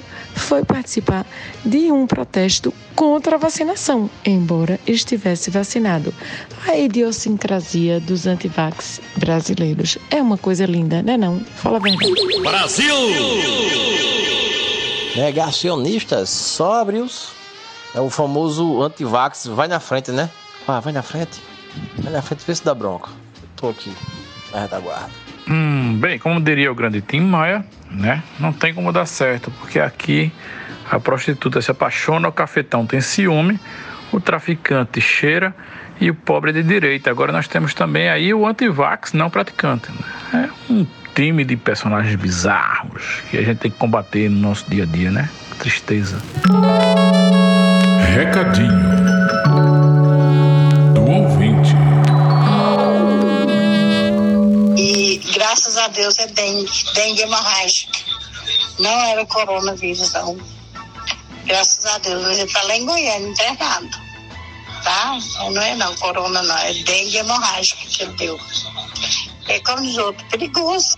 Senhor, que coisa triste. Onde é que a gente chegou, né? A pessoa está comemorando uma dengue hemorrágica como se fosse uma coisa boa. É uma coisa péssima. E a pessoa está agradecendo que não foi Covid. E eu não sei nem o que dizer. Enfim, lamentável. Chegamos, de fato, numa situação extremamente crítica. Mas para aliviar esse momento muito tenso, eu queria trazer aqui uma boa notícia. Estou assistindo aqui a semifinal feminina das duplas é, de tênis do Australia Open e a brasileira Bia Haddad passou para a final de duplas né, do, do Aberto da Austrália. Ela é a terceira mulher brasileira a fazer uma final de Grand Slam. Estou muito feliz. E fora isso, eu gostaria de dizer que na minha adolescência eu sempre quis ter um corpo de tenista, embora eu não fosse essa pessoa com zero habilidade. Eu não sei, eu não sei como é que a pessoa consegue olhar para aquela bolinha, pegar um raquete e mirar na bolinha e jogar a bolinha no lugar certo. Meu irmão, eu acho isso uma coisa impressionante. Mas, apesar de zero habilidade para o tênis, né? Assim, não sou uma pessoa muito esportiva, mas eu sempre admirei demais o corpo das tenistas. Eu sempre achei uma coisa linda. Depois, quando com o passar do tempo, eu fui vendo que existem corpos e corpos de tenistas e todos são incríveis e maravilhosos e bonitos, mas eu queria ter aquele corpo das tenistas da minha adolescência. Enfim, elas continuam maravilhosas. É isso, pessoal. Vamos lá, né? Sigamos. Eu, eu já digo que na minha adolescência eu queria ter um, uma tenista para mim, de preferência Steph Graf. Já eu estou alimentando a, o meu vício de basquete, estou assistindo NBA e eu queria registrar que hoje está fazendo dois anos que morreu o grande Kobe Bryant. Um cara que morreu novo, já estava aposentado já por por não aguentar mais as dores que o corpo tinha de ter jogado tantos anos, cinco títulos pela NBA, todos eles pelo Lakers. Um exemplo de atleta realmente, um cara fantástico. Hoje fazem dois anos que ele morreu. Vocês sabem qual é a coisa mais bizarra que eu acho da China? É que lá, é, se você atropelar uma pessoa e a pessoa não morrer, você é obrigado a pagar as despesas médicas da pessoa. E se a pessoa ficar inválida, você é obrigado a sustentar a pessoa e a família da pessoa para sempre. Isso é automático já se você for culpado do atropelamento. Então é muito comum que atropelamentos banais se tornem assassinatos na China. Tem muitos e muitos vídeos de pessoas que atropelam a outra e aí voltam e dão ré e passam mais um pouquinho com o carro em cima para garantir que a pessoa morreu. Porque é melhor assim, é menos oneroso financeiramente para o atropelador é, que o atropelado morra do que que o, atropelado é, se recupere. É bizarro, absurdo isso e assim eu achava que isso era mentira, fui ler e é muito verdade. É mais um, uma coisa muito bizarra da China. Will, sabe essa história da China aí me lembrou a nossa legislação aqui ambiental ela tem um. Não sei se ainda se alterou, que essa história eu vi faz bastante tempo. Mas é, você, se você fosse pego caçando animais silvestres protegidos, e aí o fiscal do Ibama chegasse no momento que você estivesse abatendo um animal, era melhor você matar o fiscal do Ibama, porque você livrava o flagrante e ainda era um crime afiançável, diferente da caça de animais silvestres. Então é, seria mais vantajoso para o criminoso não ser pego em flagrante caçando e matar o fiscal do Ibama e depois responder por homicídio. Interessante, né? Paz, agora imagina misturar isso com a Rússia, né? Porque parece que aquela pululação de câmeras na frente do carro veio da Rússia, né? Que lá também tinha essa história de que a galera ficava pulando de propósito na frente do, da galera para ser atropelada e aí ganhar uma indenização, que eu não sei se era como a da China, provavelmente não, mas de qualquer forma você ia ganhar uma indenização e tal. Então por isso que começaram a, a botar aquelas dashcam, né? Pra, em todo, todo lugar. E por isso que aí a gente tem tanta registro tinha, né, no, no, início, de coisas estranhas acontecendo na Rússia, na frente do carro. Então agora imagine, junte os dois e é o sucesso. E se o fiscal do Ibama estiver sozinho, Paulinho, aí pode fazer, pode matar, porque a testemunha ocular vai ser o bicho, né? E o bicho não vai lhe durar. Fred, eu conheço um cara que mora, morou, na verdade, na Rússia, né? E aí ele, ele falou que essa história do, da câmera dos carros já vem de fábrica, porque lá é a única maneira de você provar que você estava certo na numa colisão, num atropelamento, uma coisa dessas, porque lá não tem perícia, lá não tem não tem um, o carro bateu, não tem um departamento de trânsito que você chame não, você chama a polícia só se a coisa engrossar, sabe? Mas aí você, você para se provar inocente, você precisa da imagem da câmera. E outra coisa muito maluca na Rússia é que os carros a serviço do Estado, a serviço do governo, e, e transporte público, ambulância, essas coisas, têm preferência em qualquer faixa de qualquer rua ou rodovia. Tudo bem que aqui tem, porque liga a sirene. Mas lá é muito comum, por exemplo, os ônibus empurrarem os carros. Assim, tipo, o, o carro está na faixa do ônibus impedindo o fluxo do ônibus. E o ônibus está cheio de gente, então a preferência é do ônibus está servindo a coletividade. Então, assim, se você olhar, for no YouTube, por exemplo, tem vários canais de YouTube de motoristas de ônibus da Rússia postando justamente esses momentos que eles saem empurrando os carros, porra. Se não, não pode ter, não pode ter é, carro de civil, assim, carro particular, na frente de carro do governo, ou, o carro que está a serviço da população, ou, ambulância, ônibus, ou o que seja. E aí nesses vídeos os ônibus simplesmente encostam no carro e saem empurrando, e aí os carros caem no acostamento, caem no mato, os carros bate no carro de junto, não sei o que, o cara sai abrindo o caminho e vai-se embora. E foda-se, amigo. Não tem isso de buzinar e esperar sair da frente, não. Rapaz, eu vi um vídeo desse um dia desse, com, essa, com uma coletânea de ônibus empurrando o carro no meio da rua e eu fazia, caralho, como pode ter uma coletânea de um negócio desse, né? Tudo explicado, né? A Rússia, a Rússia sendo a Rússia. Muito bem. Parabéns aí, camaradas. Essa história aí que o Paulinho contou de matar o fiscal em vez de matar o bicho me lembrou do currículo Lattes, que é aquele Facebook para os acadêmicos, né? É tipo um, um LinkedIn de quem estuda. Aí eu sei que lá no currículo Lattes, eu sei porque eu, eu dava aula em faculdade, eu tinha que ficar inflando lá o, o currículo Lattes para o MEC achar bonito. E aí, é, eu descobri que se você escreve um livro, o, o currículo Lattes tem uma pontuação, tem isso, né? Lembrei agora. Se você escreve um livro, você tem uma pontuação X, sei lá, tipo 5. Mas se você escreve um artigo sobre um livro que não é seu, a pontuação é tipo 15. Ou seja, é melhor você ficar esperando alguém escrever um livro, para você escrever um artigo sobre o livro, do que você escrever um livro seu mesmo, sabe? É um, uma inversão de valores, pelo menos no meu entendimento também. Mas é isso aí. Né? Não sei nem se existe mais o Lattes, parece que Bolsonaro mandou desligar o computador lá e a galera se fudeu, não sei. São os contrassensos da natureza humana, né? Esse ser tão imperfeito. Mas bem, ontem de noite eu tava lendo as notícias no celular já meio sonolento. Aí li uma manchete assim: Como é a vida com Covid na terra do sol da meia-noite? Aí tem a foto de um pinguim. Eu disse, porra, os pinguins estão pegando Covid agora? Fudeu então. Aí fui ler a matéria, né? Não tinha nada de Covid, velho. De... Minha mente me pregou uma peça. Me fez ver Covid na, na, na manchete. E quando eu fui ler a matéria, não tinha nada de Covid. Ou seja, já é a pandemia, né? Afetando aqui o meu corte cerebral, minha, minha, minha sinapses. Então se liguem, gente. Perigoso. Ah, Paulinho, eu, não, eu vivo tendo isso, eu não preciso nem estar sonolento. Na verdade, piorou muito agora que eu estou usando óculos muito focais. Mas desde criança que eu identifico as letras da palavra assim tal, e meu cérebro já me diz qual é a palavra antes de eu ler, e na maioria das vezes ele erra. Então tem palavras assim que eu já sei que eu vou ler errado. Sei lá, tinha uma, uma, uma marca de roupa que era Iodice. Eu só lia idiotice o tempo todo. Eu bati o olho e achava que era idiotice, mas eu já sabia que era Iodice. É, outras palavras também, tipo pedido, eu só leio peido e assim por diante. São muitas, cara. Uma vez eu anotei isso, mas eu não sei onde é que tá agora. Mas é isso, eu vejo somente a forma da palavra assim, as letras e o cérebro já diz, caralho, é essa palavra e, porra, erra na maioria das vezes, cara. Será que isso aí não é um sintoma de ansiedade, não? A gente vê um pedacinho da palavra, já vai, né, ansiosamente chegando à conclusão de que é outra palavra. Isso aí seria caso para nossa nossa psicóloga, nossa analista nossa, não sei, toda vez eu esqueço as qualificações dessa mulher, que é são, são tantas. Diana Moura nos esclareceu isso aí.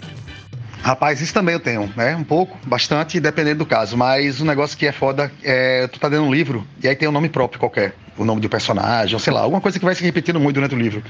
E a primeira vez que tu leu a palavra, tu aplicou uma sonoridade a ela, né? E aí eu passo o livro inteiro lendo a porra da palavra com um, um, um, soando completamente diferente do que ela é, né? Com a pronúncia completamente diferente do que ela é.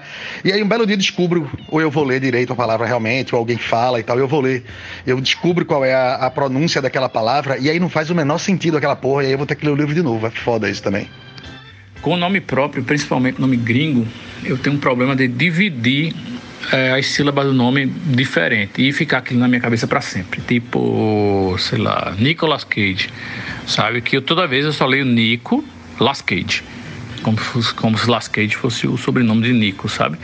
E aí isso fica para sempre, pô. E com vários outros agora que eu não tô lembrado, mas acontece. Caralho, Will, porra, agora tu me fudeu, porque eu vou adotar Nicolas Cage agora como a pronúncia preferida. Nicolas Cage. Acho totalmente pertinente, eu acho. Fred, eu tenho isso em relação aos autores russos. Você, aqueles nomes para mim não fazem nenhum sentido, né? Quando toda vez que eu leio um autor russo, eu fico ali desesperada, porque aparece uma sopa de letrinha, que essa sopa de letrinha é um nome de gente. Então a gente tem que atribuir ali um valor fonético, um, um nome próprio e depois atribuir a isso uma associação com o personagem. Nossa, eu fico muito confusa.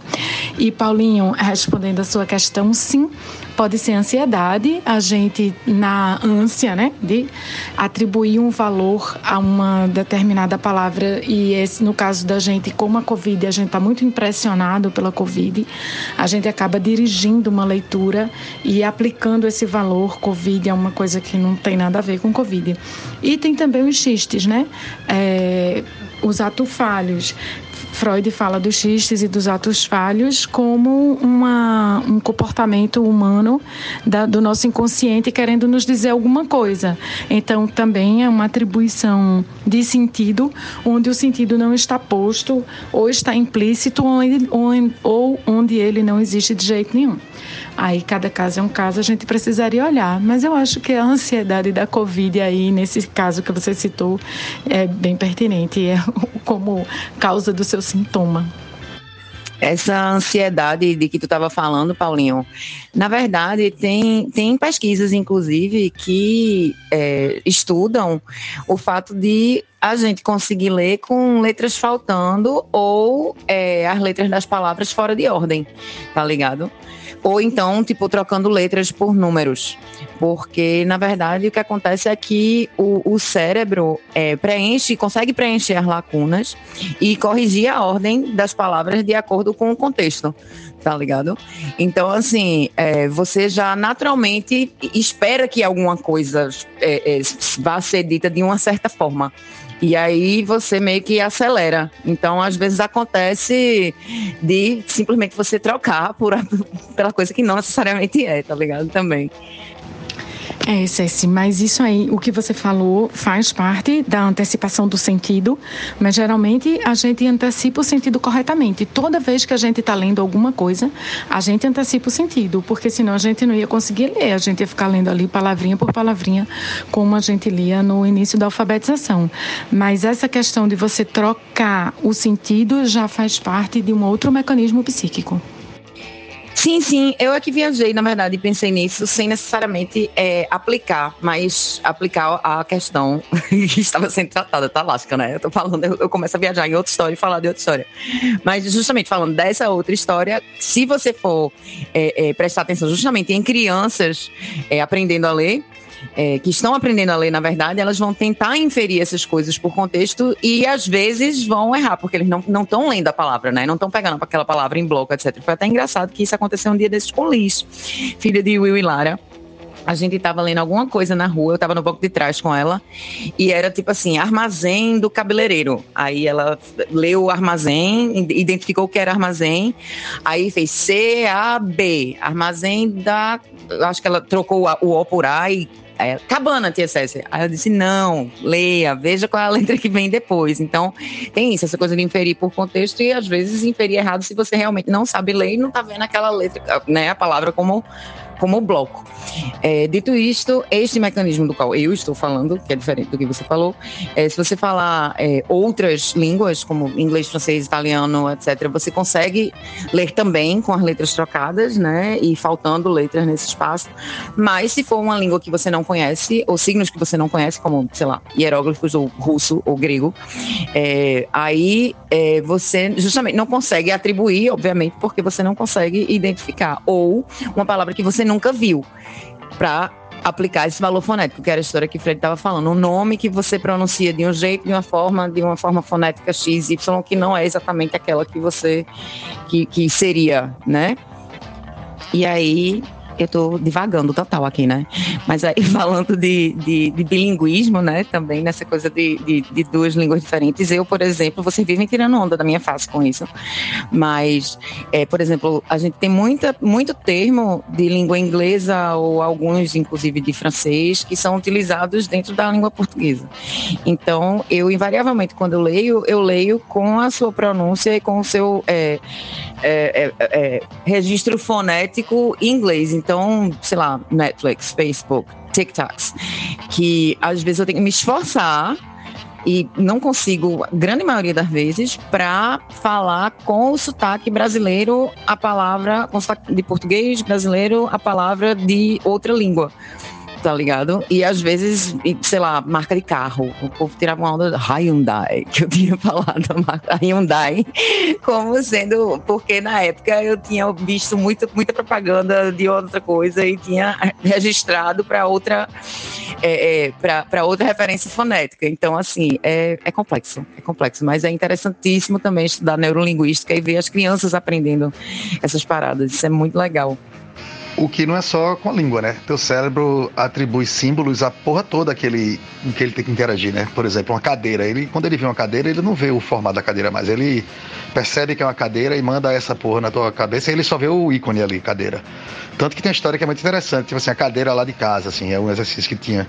Você passou 20 anos vendo a cadeira da sua casa, mas você não sabe desenhar ela, porque você não sabe exatamente quais são os detalhes que ela tem, apesar de você ver ela todo dia durante 20 anos, tá ligado? Porque teu cérebro deixou de ver aquilo como um objeto em si e passou a ver só o ícone, né? Então, daí vem muita coisa também de ilusão de ótica e, e várias outras ilusões, né? Porque senão tu tá fodido. Se tu for tentar entender o mundo exatamente como ele é, já era, né?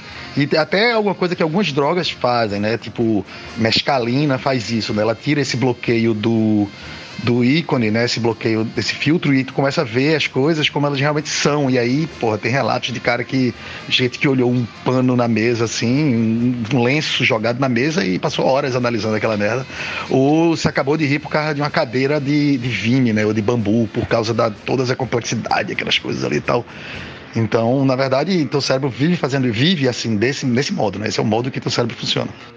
E esse negócio aí de diferentes línguas para diferentes povos, certamente foi uma criação dos extraterrestres e, e eles saíram espalhando pelo mundo línguas diferentes para provocar o desentendimento entre as populações. Porque, veja, tem que ter uma, um ancestral em comum para todas as línguas mundiais, porque tem línguas que não tem nada a ver uma coisa com a outra, que são de lugares distantes, de povos que não têm nenhuma semelhança geográfica, nem histórica, nem cronológica, nem nada, e são palavras muito parecidas entre essas línguas para designar a mesma coisa. Né? O exemplo que eu consigo lembrar agora é que tem palavra né, do, do idioma dos pataxós, que habitavam aqui essa região de, de Pernambuco, e que são semelhantes às palavras do inglês para dizerem a mesma coisa. Eu fico incrível com um negócio desse. Qual é a ligação dos pataxós com as línguas anglo-saxônicas? Não sei. E antes que vocês perguntem, vou mandar aqui um exemplo para sustentar essa minha teoria da conexão das linguagens pelo mundo. É, aqui a gente tem um, o nosso rio principal se chama Capibaribe, que é a junção de duas palavras, como todo mundo aprende na escola, capiba, que é capivara, e ribe, que é rio em pataxó, certo? Ribe é rio em pataxó. River é rio em inglês. É muita semelhança para ser mero acaso. Inclusive, o link entre rib e river é a troca da letra B pela letra V. E todo mundo sabe que no castelhano, muitas vezes, a letra B é pronunciada V. Né? Então, tá aí. Né? A gente tem o pataxó com a palavra rib e tem o inglês com a palavra river, que significam a mesma coisa, são muito parecidas, e o elo de, de ligação, aí, a, a transposição de uma coisa para outra é feita através do castelhano. Faz sentido? Não. É um fato? É. Aí, se você lembrar de que todos os povos vieram de uma mesma origem, todos os humanos têm uma origem única, e eles trazem consigo sempre uma cultura, né? Eles vão sempre carregando isso. Então a origem do river, rib, ribas, ribs, pode estar em algum lugar já que chamava-se Ribi, lá nas tundras africanas, antes deles virem para cá, antes deles se separarem. Eu não acho que seja tão estranho não isso, uma vez que você tem inclusive uma mesma estrutura cerebral e uma mesma tipo você tem algumas coisas que são realmente comuns à, à espécie né, humana, né, que são fantásticas assim em relação à similaridade de instintos talvez e talvez também aí um pouco de tem um pouco disso também. Isso aí, é, Frederico, como você mesmo gosta de usar a Bíblia como referência, né? Você que é um religioso, todos nós sabemos. É, o episódio bíblico que explica essa, essa multiplicidade de línguas e ao mesmo tempo a semelhança entre elas, que o Will bem observou aí, no exemplo que ele colocou, vem do episódio da Torre de Babel, né? onde todos os povos falavam a mesma língua. Aí um, um miserável, um vaidoso de um faraó quis fazer uma torre que chegasse até os céus. Mas aí Deus, piadista que é, tirador de onda, fez: Ah, não quero essa torre, não. O que é que eu vou fazer? Vou fazer os povos que estão construindo a torre falarem línguas diferentes e assim não irão conseguir se comunicar e, obviamente, não irão conseguir construir essa bendita dessa torre. E assim foi feito. E assim surgiram todas as línguas. Pois é, antes da Torre de Babel era tudo proto-indo-europeu. Aí aí deu uma merda, velho, foi foda. E no início de tudo foi tudo semeado aqui pelos extraterrestres, né? A gente é só uma experiência dos alienígenas aí que soltou nossa raça por aqui, aqueles seres azuis, né? e nunca mais voltaram para saber como é que a gente tá. É isso aí. Ah, mas isso aí é verdade e uma coisa não elimina a outra, né? Então a gente ou é experimento de extraterrestre ou a gente tá numa simulação virtual na Matrix. Das duas, uma. Porque a gente ser uma realidade exclusiva e única é né, estatisticamente improvável. Rapaz, eu tô aqui no supermercado e acabo de conhecer mais um tipinho desprezível desses que só tem no Brasil, que é o bolsonarista não praticante. Como é que eu sei que ele é bolsonarista e é não praticante? Porque o presidente Bolsonaro ele diz que máscara não adianta de nada e ninguém deve usar máscara. Pois eu vi um velho agora com uma máscara e na máscara tinha uma foto de Bolsonaro. E era uma máscara de pano. Ou seja, a máscara não adianta de nada, mas ele estava de máscara, que o presidente diz que não é para usar máscara, e na máscara tinha uma foto do presidente que diz que é para não usar máscara. Bolsonarista não praticante, anotem aí. Caralho, eu, eu vi uma figura igualzinha. Não vou dizer que fisicamente, porque eu não sei. Mas estava com camisa do Brasil e uma máscara com Bolsonaro na máscara, que eu não sei como é que ele respirava aquele ar passando pela imagem do demônio. Mas era a mesma situação no mercado de Casa Amarela, no box onde eu compro queijo lá. E o cara fazer piadas homofóbicas com o Náutico, coisa parecida assim. Dizendo que, tipo, é, eu odeio Santa Cruz e o PT. Era coisa, a, a, conversa dele era essa. Eu até mudei do lado, quase que eu vou embora do box. Na verdade, eu até fui, fui resolver outra coisa, só voltei quando ele não tava. Mas era exatamente isso. E no meio da conversa que se tinha, porque agora lá no mercado vai começar a exigir a entrada só com, com vacinado, né? Aí. E com máscara, né? Porque ele é um tipo, um bolsonarista que estava usando a máscara com a carinha de Bolsonaro, como você falou, e vacinado também, entendeu? É exatamente esse formatinho aí que você falou. Tô até achando que é o mesmo cara. E eu queria dar parabéns também pelos assuntos debatidos hoje de manhã aqui. Eu confesso que eu tô meio cansadinho. Já é meio-dia, eu já resolvi tanta coisa que eu tô meio cansado. Eu vi até semana passada um, um, um meme ou alguma coisa do tipo dizendo: hoje eu tô mais cansado do que gago cantando Faroeste Caboclo. Sobre saindo dessa questão de vacina, eu queria até aproveitar aqui para dar parabéns para o treinador do Náutico, o senhor Hélio dos Anjos, que eu já acho um, um grande profissional. E ele deu uma aula essa semana com o depoimento dele numa entrevista em relação a um jogador que não tinha tomado vacina e que não podia jogar, né? criticando o jogador de não só como pessoa, mas também como profissional é, ao colocar a vida de pessoas, tanto do meio profissional como da vida dele, em risco, né? Sobre a importância de vacinação, que tem que vacinar assim. O cara fez um discurso da porra. Parabéns a Hélio dos Anjos, treinador do Náutico. É verdade, Cereja. Ele fez um, um discurso bem incisivo aí, a favor da vacinação e criticando o jogador, inclusive usando umas palavras duras que eu achei de uma beleza extremamente poética. Ele falou assim: quem não se vacina é um idiota. Eu sei que transmissões futebolísticas aqui nesse podcast é uma coisa complicada, mas a Cerecinha tá jogando e eu queria comentar uma coisa com a minha querida Diana Moura. Você viu que o goleiro Alisson, esse homem lindo, acabou de ser expulso aqui, né? Eu queria te perguntar, Diana Moura, Que juiz sem coração é esse que expulsa um homem lindo desse? Me diga. Sere, eu tô absolutamente passada com esse jogo. Ele voltou, né? Ele foi expulso. Mas eu tô passada com esse jogo. Virou uma espécie de MMA. Ninguém se entende. O árbitro enlouqueceu. Minha gente, o que raios é isso, hein? Olha, eu vou dizer uma coisa. Se esse é o nível do que a gente chama arbitragem internacional, árbitro FIFA, já foi pra Copa do Mundo, esse cara tá, sei não. Eu, eu... E nem é por causa do, da expulsão do brasileiro, não, nem da expulsão do outro equatoriano. É porque eu acho que ele se perdeu, assim. Ele, como se ele tivesse dado um branco e ele começou a, a fazer pantomima, saca? Eu não sei se eu tô ficando louca, mas eu achei péssimo isso. E realmente eu jamais, como árbitra, expulsaria a Alisson em nenhuma circunstância, né? Melhor expulsar o resto do time todinho. Mas o juiz teve cunhão aí, viu, velho? Eu acho que ele não errou em nada, não. Ele acertou na expulsão do outro goleiro, teve a história do jogador brasileiro segundo amarelo mesmo, que era tabacudo, foi tabacudo no andar lance, e agora ele voltou.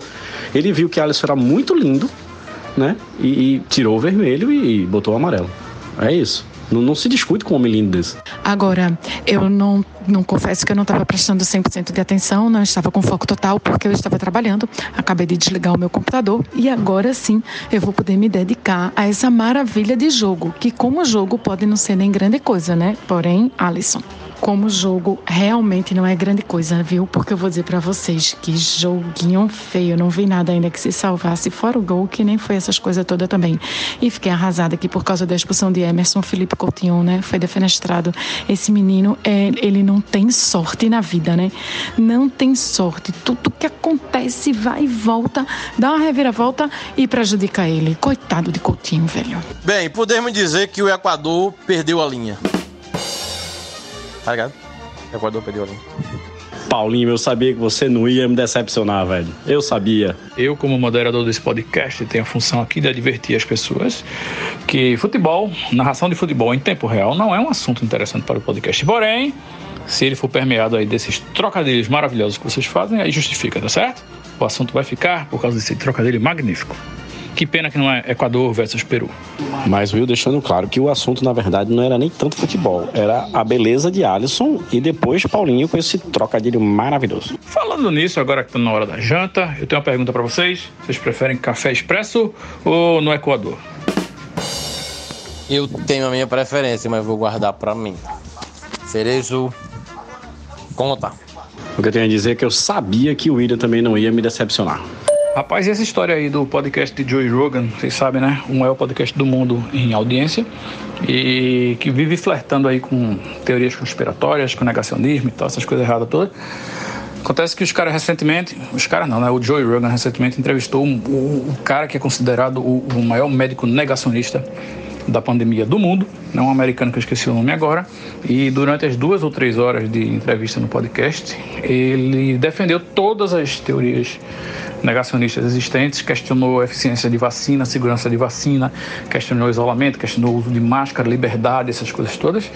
E o programa é um desserviço à sociedade. Acontece que o Spotify recebeu uma enxurrada de reclamações e pedidos para que tirassem esse episódio do ar porque esse episódio se tornou o episódio mais ouvido de podcast na história do podcast do mundo.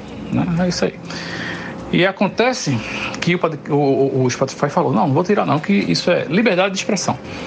E aí o que, é que aconteceu? Os artistas se mobilizaram e começaram a tentar botar banca. E o primeiro que peitou foi Neil Young. Neil Young disse: Olha, é Joey Rogan ou eu, certo? Não adianta. É, não vou ficar no Spotify se Joe Rogan ficar. E o Spotify disse: tá certo, problema seu, saia. E começou hoje a retirar as músicas do acervo de Neil Young do Spotify e deixar o episódio de Joe Rogan lá com todo o negacionismo e todas as informações falsas, né? Eu vi isso, eu vi. Realmente é lamentável a postura do Spotify, viu?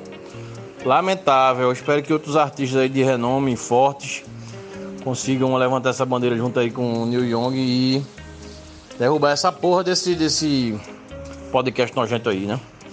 É, não sei, não, não, sei como, como funciona a política de pagamento dessas plataformas para os artistas, mas alguns amigos meus que são cantores, que já botaram música aí no Spotify, dizem que é uma micharia, né? Não sei se, claro que os, que eu conheço são poucos, pouco executados. Mesmo assim, eu acho que deve ser pro pessoal de renome, artista conhecido mesmo, deve fazer muita diferença. Não sei se estou falando besteira. Paulinho, a remuneração é fração de centavo por play. Para você conseguir receber aí uma quantia significativa, é, você tem que passar aí dos seis dígitos, sabe? É só a partir de, sei lá, 100 mil plays, sabe? É, e ainda tem o tempo, né, de, de, de, retenção, assim, não é simplesmente dar play e depois sair, sabe? Então, assim, é, é bem complicado e bem injusto mesmo, assim. O, Spotify serve somente para alcance, como cartão de visita, mas remuneração não. Ah, e só deixando claro, podcast é diferente de música. Podcast não é remunerado em absolutamente nenhuma plataforma. Talvez os podcasts que são é, proprietários da, do Spotify recebam uma remuneração diferenciada por temporada, parece que o acordo é esse, é, do próprio Spotify. Mas qualquer outro podcast tem que encontrar seus meios de se financiar, porque nenhuma plataforma remunera podcast. Pode ter a quantidade que for de plays, não remunera. É, então já sabemos que estamos aqui não por dinheiro, né? Isso aí eu já sabia. Mas olha, então, gato. Já diante dessa, dessa remuneração baixíssima, eu acho que não tem futuro é, para muitos dos artistas que colocam lá suas músicas disponíveis permanecer lá. Se levantarem a bandeira junto com o Neil Young, velho, daqui a pouco o Spotify recua, eu acho, né? Se a galera abraçar a mesma causa. Porque, porra, cartão de visita pra quem já é conhecido pra caralho. Eu vou só lamentar porque o Spotify, é onde eu tenho a minha, minha playlist Rádio Gordo, Rádio Gordo Internacional e Rádio Gordo Lavando Louça. Né? Então vou, vou ficar desfocado, mas paciência, eu apoio o New Young aí, tamo junto nessa, entendeu? Ligar pra ele agora. Pois, Paulinho, tem uma malícia aí que você pode baixar é, suas playlists em MP3 para seu computador. Né? É, playlist, o que for aí você gostar, álbuns do Spotify, enfim, é uma malícia aí que tem para fazer. Mas também, se você migrar para o Deezer, Apple Music ou qualquer um, também tem uns sites que fazem essa transposição das playlists para elas aparecerem lá desde que as músicas estejam disponíveis nas outras plataformas também. Bom saber. Eu acho, inclusive, que a gente devia tirar o podcast do Spotify também. Eu não quero ficar na mesma plataforma que o Joe Rogan. O que, é que vocês acham? Eu estou de acordo, mas vamos esperar que eu acho que o Spotify vai acabar cedendo e tirando esse Joe Rogan da parada. Tô botando fé nisso. Quando eles souberem que nós estamos cogitando sair da plataforma, eles vão recuar. Eu ia falar isso agora, Paulinho. O bicho vai pegar agora, quando ele souber que a gente vai sair. E honestamente, eu já não uso o Spotify, já. Eu já comentei isso aqui. Eu uso o iTunes mesmo e tô por aqui. Esses outros Deezer e tal, essas paradas aí, eu nunca me encantei também, não. E, meu velho, eu vou lhe dizer, por frações de centavos, é, honestamente, dá para se rebelar aí e fazer o, o, o Spotify mudar de ideia, porque, honestamente, é, é, muito mais fácil você defender uma causa dessa do que ficar vivendo dessas situações de fração de centavo. Tudo bem que essa turma, quando bota uma música, tem um play atrás do outro, tá lá, não sei o que. Essa turma aqui é internacional e de carreira consolidada e tal. Mas mesmo assim, vale pela causa. Eu tô com o New Young. Sere, eu acho que mais do que a grana, o que esse pessoal busca, na verdade, é a publicidade, entendeu? É que você está num lugar onde todas as outras músicas estão, é, ajuda você a ser divulgado. Eu acho que o objetivo de quem entra numa plataforma dessa é, é mais essa visibilidade. E realmente a autoestima desse grupo está elevadíssima. Adoro isso. Acabo de acordar de uma noite de sonhos, como diria Otto, sonhos intranquilos. Sonhei que um bando de urubus devorava uma pessoa jurídica. Eu chegava perto deles e um me olhava assim nos olhos, me olhava fortemente e dizia: Paulinho Gordo, carnaval acabou. E eu botava para chorar. Qual é o. Tem urubu no jogo do bicho? Vou procurar saber. Paulinho, é, eu acho que tem no bicho. Mas eu, eu tava até um dia desse lendo sobre significados de sonhos, né? Aí eu tinha lido sobre coelho e sobre urubu. Que parece que coelho é grana, não me lembro direito não. Mas urubu são presságios variados, pelo que eu tinha lido na época. Eu me lembro que pode ser situação de sorte ou de azar, ou que envolva também traições. Eu me lembro disso, porque eu tava conversando isso com minha irmã. Viu? Se ligue, ligue. Ah, cerejo, pronto, eu fico mais tranquilo então. O que faltava na minha vida mesmo era uma gaia, né? Eu poder me afogar na cachaça com toda a razão do mundo. E nesse momento, Freud, que tem um livro gigante chamado A Interpretação dos Sonhos, uma coisa que ele estudou minuciosamente, se revira na catacumba sem acreditar que em 2020 as pessoas ainda acham que sonhar com alguma coisa pode ser presságio. Tudo bem, viu? Aí depois astrologia, homeopatia, cadê Fred para vir reclamar? E eu quis dizer 2022, vocês entenderam, né? Porra, Diana, tu é maravilhosa, tá vendo? Tu fala as coisas, mas não precisa esperar eu chegar, porque tu já me representa dignamente. Muito obrigado, muito obrigado. Ô, ô, ô Moura, quem falava muito de sonho também era aquele Carlos Gustavo Jung, né? Jung que falava que sonho. Eu me lembro de ter lido em algum lugar, inclusive um estudo dele com a, com a garotinha que fez um monte de desenhos um, um poucos meses antes de morrer. Né? E ela previa nos desenhos a própria morte. Tu lembra desse caso? Carlos Gustavo Jung. Não sei Freud. Freud, eu não sou um, muito chegado em Freud, não, porque parece uma figura muito complicada. Mas para não perder a viagem, é isso, né? O povo vivendo na era da dissonância cognitiva agressiva, violenta e brutal, né? Então é o que temos para essa década, um século, talvez, um milênio, quem sabe. Sim, e obviamente a criança, essa menina que desenhava, desenhava os sonhos que ela tinha, né? Tinha os sonhos, desenhava, e no, nos desenhos ela previu a própria morte que veio acontecer alguns meses depois. Pode ter sido pura coincidência. Mas quem falou isso foi Carlos Gustavo Jung, viu? Não sou eu não. Lá vou eu, vou dividir minha resposta por partes. A primeira, antes disso, eu quero fazer um, aqui um aviso que se tiver algum especialista em Jung, se eu falar uma besteira muito grande, por favor, mande um áudio em busca de reparação que nós publicaremos no, próprio, no próximo episódio do podcast. Agora lá vou eu. Eu não tenho nenhuma familiaridade com a obra de Jung. Porém, há muito tempo atrás, eu, sou uma, eu gosto muito de mitologia grega, eu já li muito sobre mitologia grega, eu fiz um curso curso de mitologia grega, que em que nesse curso se estudava Jung, porque Jung trabalha com os arquétipos da mitologia para traçar modelos de comportamento e etc e tal que é bem bacana, eu gosto. Eu acho que é uma ferramenta interessante para você pensar alguns comportamentos. Eu só acho que a gente não cabe nessas caixinhas, mas aí isso é problema meu, não do povo que faz terapia junguiana, certo? É, e também a terapia junguiana não se resume a isso, eu quero deixar bem claro. Mas é, ele trabalha com os sonhos em outra perspectiva, porque ele, ele vai trabalhar com os símbolos. E, e é, embora Freud trabalhe também, Freud acredita que quando você sonha com cobra, ali pode ter um símbolo fálico, quando você sonha com casa, ali pode ter um símbolo fe do feminino.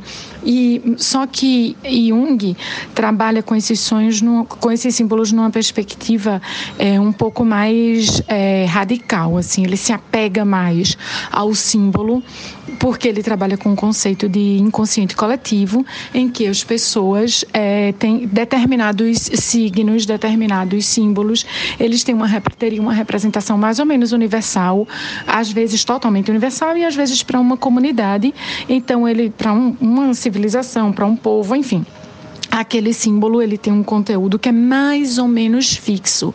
Freud não trabalha com isso, ele Freud não trabalha com essa fixidez, digamos assim. Então, aí uma grande diferença. Dito isto, não posso opinar sobre os sonhos da menininha. Dito isto, eu não sou uma pessoa extremamente materialista. Então, embora eu não seja também uma pessoa mística, eu não acho impossível uma pessoa sonhar com a própria morte. Eu não acho impossível uma pessoa se sentir impressionada por algumas coisas. Eu não acho impossível a pessoa, sei lá, é, ter visões, presságios. Eu não acho isso impossível, não. Eu só acho que isso não é corriqueiro nem rotineiro. Isso acontece raramente. Então, isso pode ter acontecido com a menina, claro que pode, mas eu não vejo isso acontecendo todo dia. E eu também não vejo isso de você sonhar, sei lá, com um cachorro e ser mordido no dia seguinte. Nem acho que sonhar sonhar com, sei lá, com urubu significa Gaia, viu, Bruno Cerejo? Enfim, pessoal, são observações da nossa vida, mas eu não acho que a interpretação dos sonhos passa por aí, não, não acho mesmo. Paz, vê só. Eu respeito o Sigmundo, respeito o Carlos Gustavo, respeito essa galera. Agora, vou dizer para você: interpretar sonho dessa forma é indistinguível de ler folha de chá no fundo da xícara. Não tem nenhuma diferença de um para o outro. Veja, separe Carlos Gustavo de Sigmundo. Não é a mesma coisa, viu? A gente vai brigar. Com todo respeito a Carlos Gustavo, evidentemente. Não, não, não, sem briga, sem briga. Eu só falei os dois juntos porque eu tava dizendo que eu respeito os dois. Só isso. É só respeito mesmo. E eu sei que eu não deveria nem colocar eles na mesma frase, né? Sei lá. Não é? Diz aí. Esse negócio de interpretar bicho, pra jogar no bicho, de sonho e tal. Tinha uma especialista em jogo do bicho no prédio da minha mãe, que morava no décimo andar. Ela trabalhava, na verdade, ela cuidava de, um, de uma criança e tal. O nome dela era Penha. Ainda é, eu acho que ela deve estar viva. Meu irmão, ela era especialista nessa coisa do bicho. Ela jogava no bicho todo dia, já tinha ganho uma grana e tal, não sei o quê. E aí, toda vez que alguém tinha uma dúvida sobre o bicho jogar, o pessoal perguntava pra Penha. Teve uma vez que eu sonhei, acho que com um gato e tal, não sei o quê. Aí eu encontrei com ela no elevador e fiz, pô, Penha, eu sonhei com um gato, bicho. Acho que vou jogar no bicho. Ela, não, não, não. Gato não. Porque o gato tem uma situação das patas não sei o quê, que vira não sei o quê, do bigode.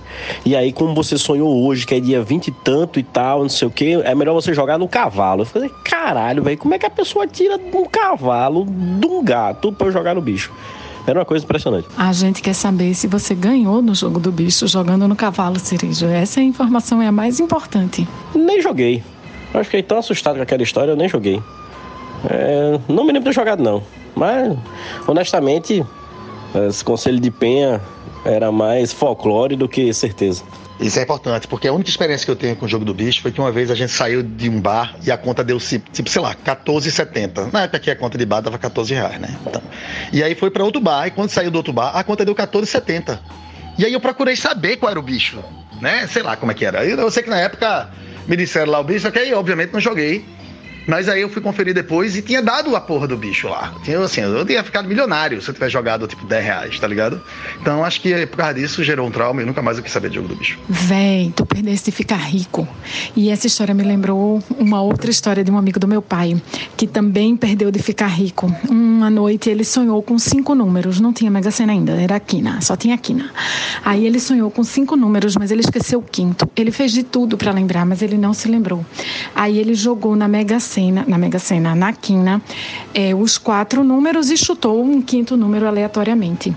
Deu os quatro números que ele sonhou e que ele se lembrou, deram, foram os que saíram. Com o dinheiro da quadra na época, ele ganhou muito dinheiro, ele comprou um caminhão.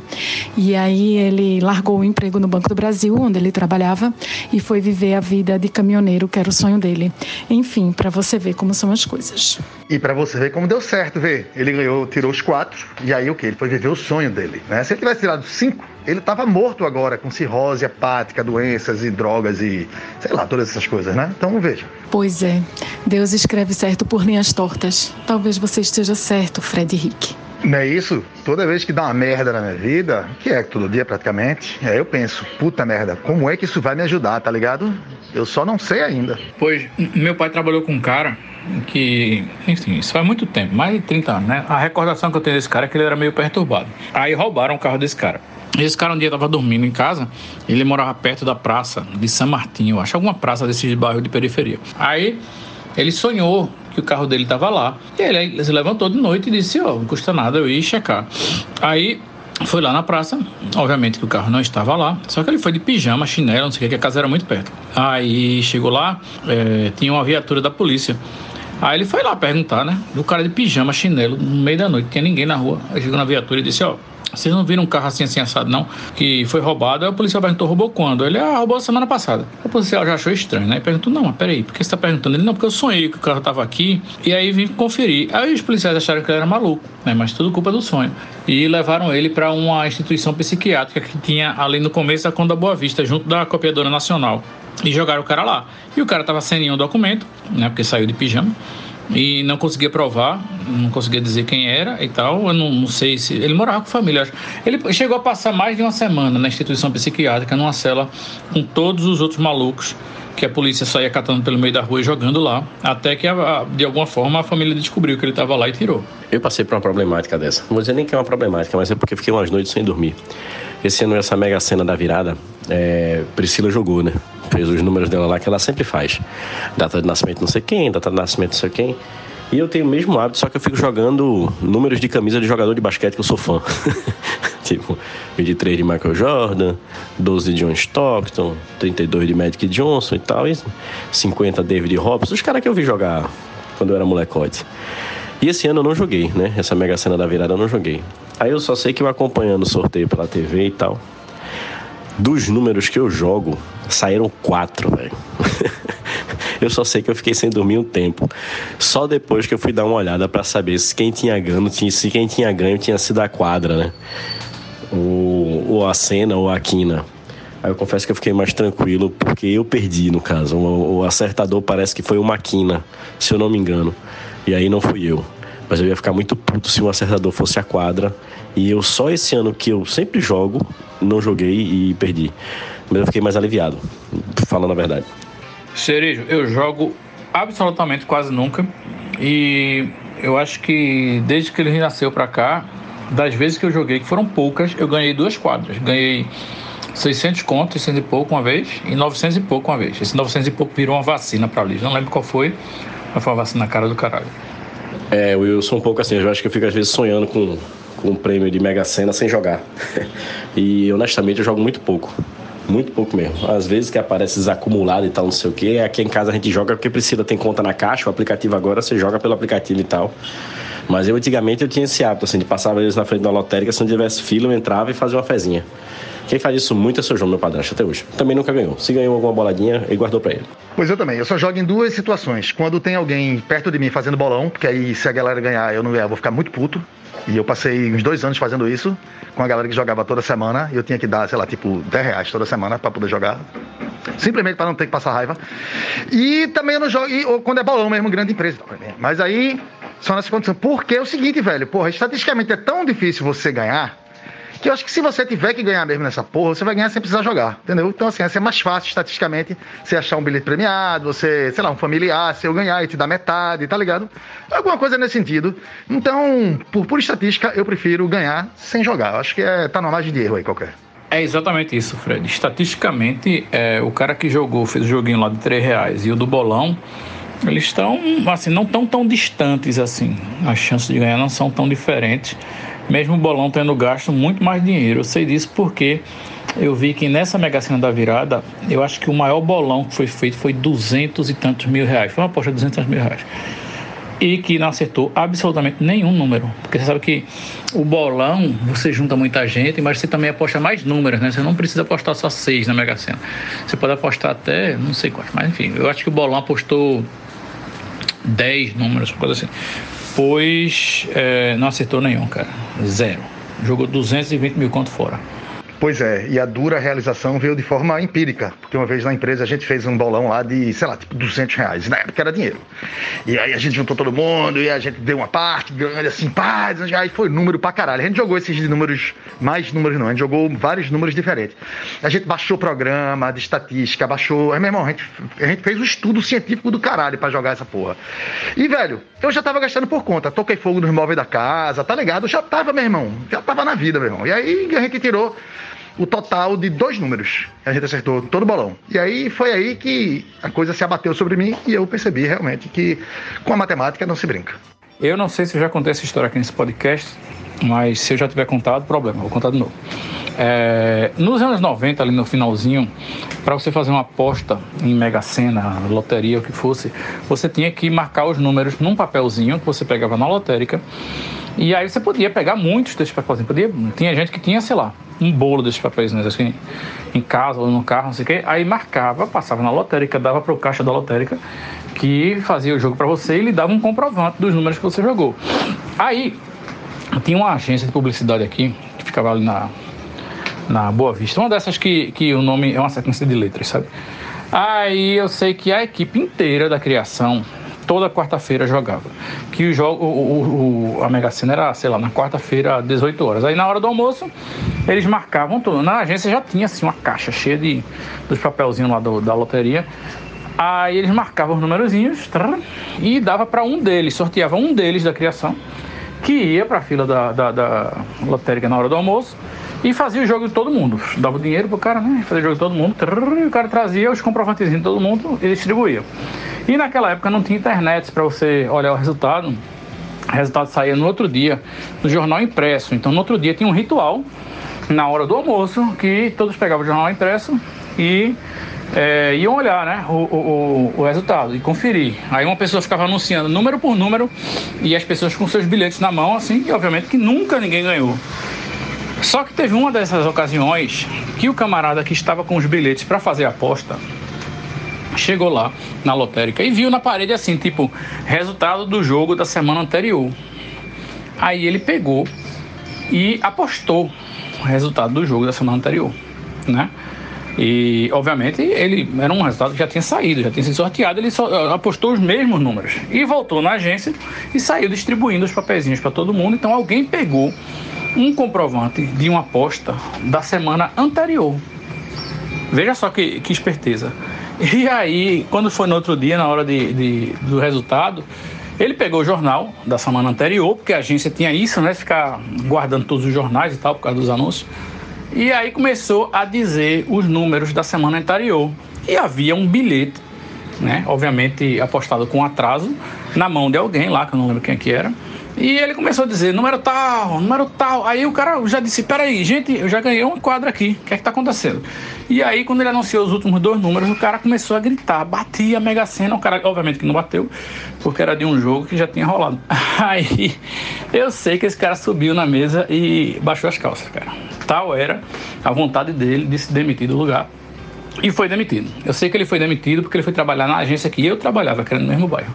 Caralho, que situação, bicho. Puta que pariu. Eu tinha uma, um amigo meu, Flávio, ele tinha uma, uma história, não é semelhante, não, era um bingo que tinha na ABB e tal. E aí ele contava que teve uma vez uma situação de um cara tá lá com sua carteira. Era um bingo daqueles que sorteavam uma geladeira e um fogão, sabe? O cara concorria a isso. E aí parece que chamaram a cartela e o cara já tava lá comemorando, ficando feliz que a dele tava fechando, não sei o quê. Daqui a pouco falaram, tipo, o número 22, dois patinando agora, o cara, bingo! E saiu lá do fundo e todo mundo aplaudindo. Ele abraçou não sei quem, beijou não sei quem, subiu na mesa, desceu.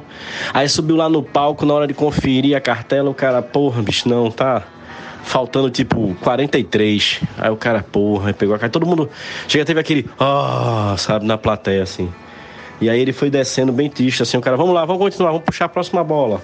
E ele já indo pra mesa dele, daqui a pouco o cara, 43, aí ele de novo, ai, beijou todo mundo de novo, subiu na mesa nos nomes, dessa vez ele ganhou, levou a geladeira dele e o, e o fogão, sei lá o que. Rapaz, William, eu acho que se eu fosse a chefe dessa pessoa, eu demitiria igualmente, porque essa pessoa é burra. Todo mundo sabe que se você tirar na Mega Sena, você não vai dizer a ninguém. Tipo, se eu tirar na Mega Sena, eu não vou chegar aqui nesse grupo, nesse podcast e dizer, pessoal, tirei na Mega Sena. Você vai ficar caladinho, né? Pra que, que serve um publicitário burro? Serve para nada. Eu mesmo tinha demitido. Ah, querida, você não conhecia o mercado publicitário dos anos 90, rapaz. Vou nem começar esse assunto aqui.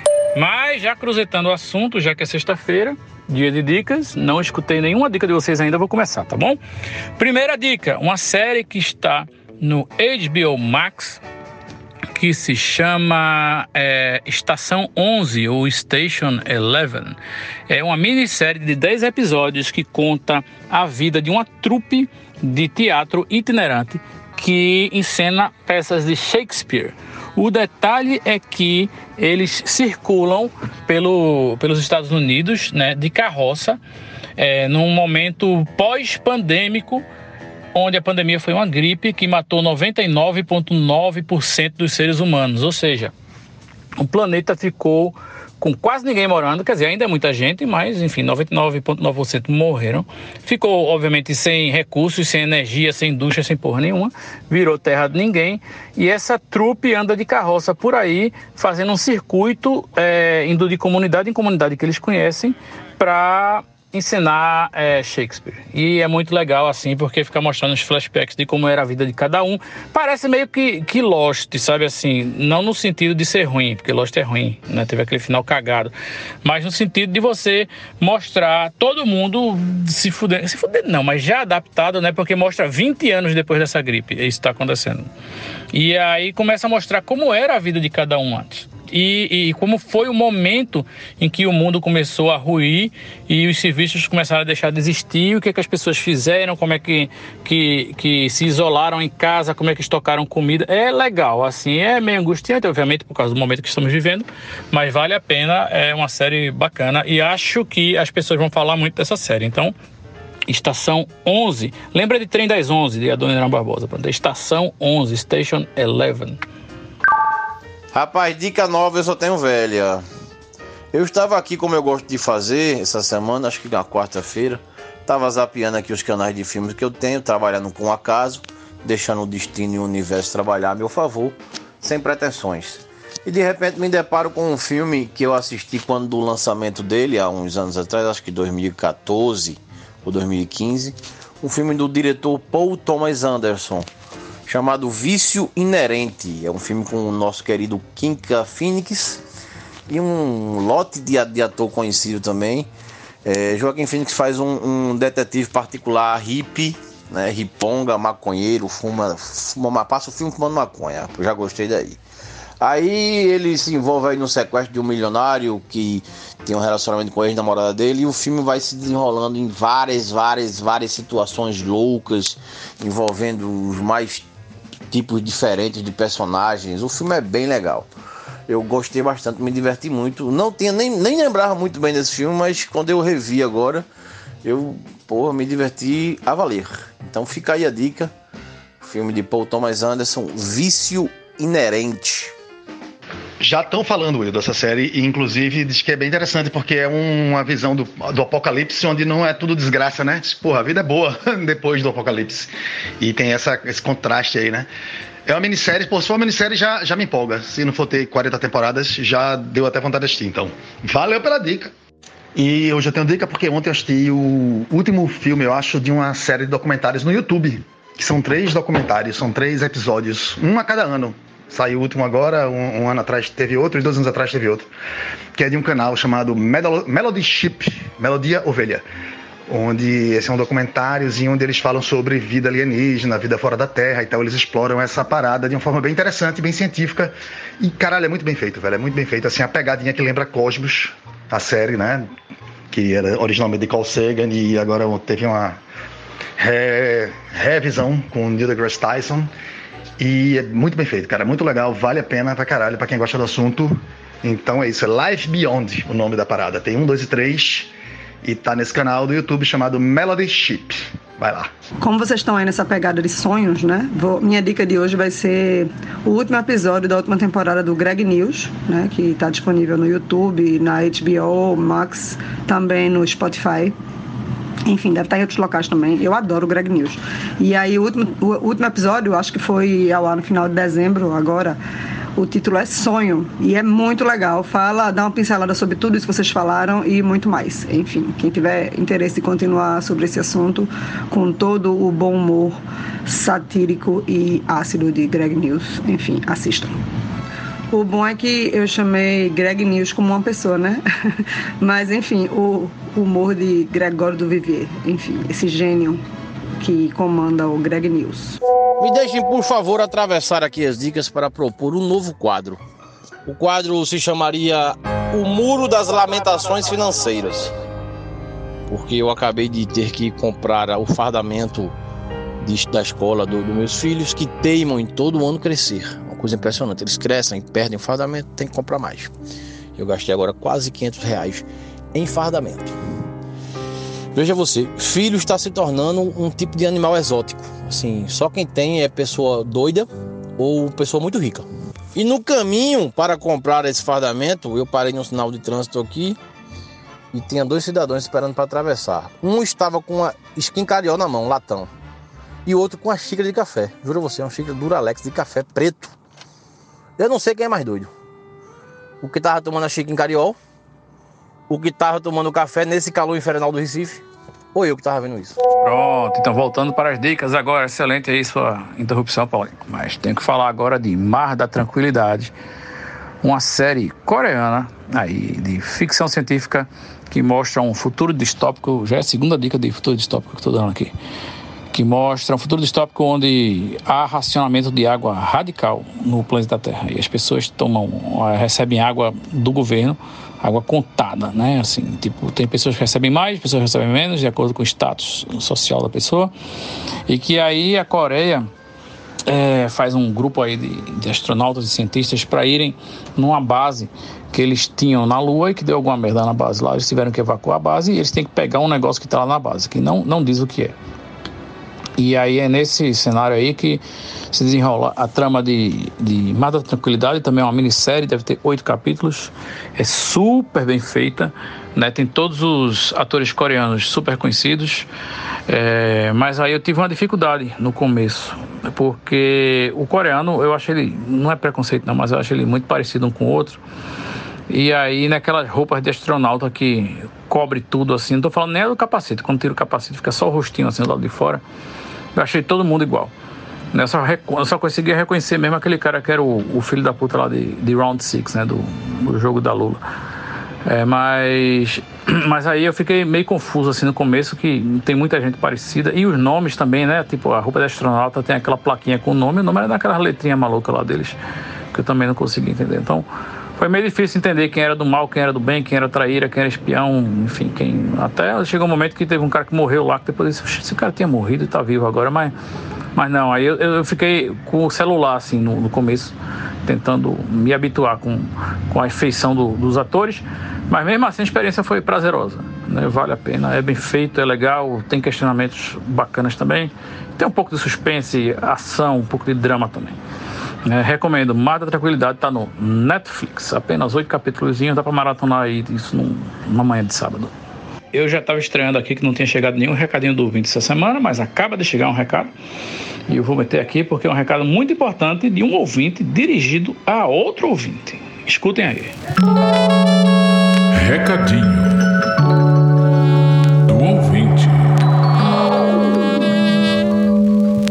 Pessoal, boa noite. Eu estou passando aqui só para sugerir um quadro para o podcast, o podcast que eu sou, né, gosto muito, estou sempre escutando, que era o quadro Momento Benfica onde a gente poderia escolher três palavras aleatórias e pedir para ele fazer lá uma narrativa, né? E até para bater o martelo eu sugiro, sei lá, é, prepúcio, sabiá e escargot. Boa, excelente recado aí do ouvinte. Fica aí o desafio para Paulo Benfica, nosso ouvinte de Barcelona. E, mas eu acho que ele quis dizer, em vez de bater o martelo, era bater o centro, né? Tipo, iniciar uma parceria de futebol, essa metáfora aí que todo mundo usa, né? Mas todo mundo entendeu. Entendi. Então seria alguma coisa do tipo: Ontem jantei escargot ao som dos sabiás assistindo o filme Prepúcio. Seria isso? Ô Cerejo, boa tentativa aí, viu? Parabéns. Agora vamos com o desafiado Paulo Benfica já dando o, o, o, seu depoimento aí com base no mote que o ouvinte mandou. Vamos lá, recadinho do ouvinte aí pra você. Na verdade, devia ser respostinha do ouvinte, né? Mas não vou fazer outra vinheta, não. Alô, galera do Conversando Água, beleza? Então, o cara tá querendo que eu fale sobre sexo, né? Porque prepúcio só tem o pênis, sabiá é o nome fofinho que a gente pode dar para um pênis, e escargot é aquela carne úmida que não precisa nem nominar o que é, né? Obviamente, estamos falando aqui de um sexo heterossexual. Voltando a prepúcio, a gente lembra de circuncisão, né? E circuncisão nos faz lembrar de judeus. E os judeus nos faz lembrar também que Recife é uma das diásporas judaicas, né? Muito antes de Israel. É, reza a lenda que os judeus que estavam em Recife foram expulsos, aí foram para o leste dos Estados Unidos e fundaram Nova York. Já havia algumas matérias sobre isso.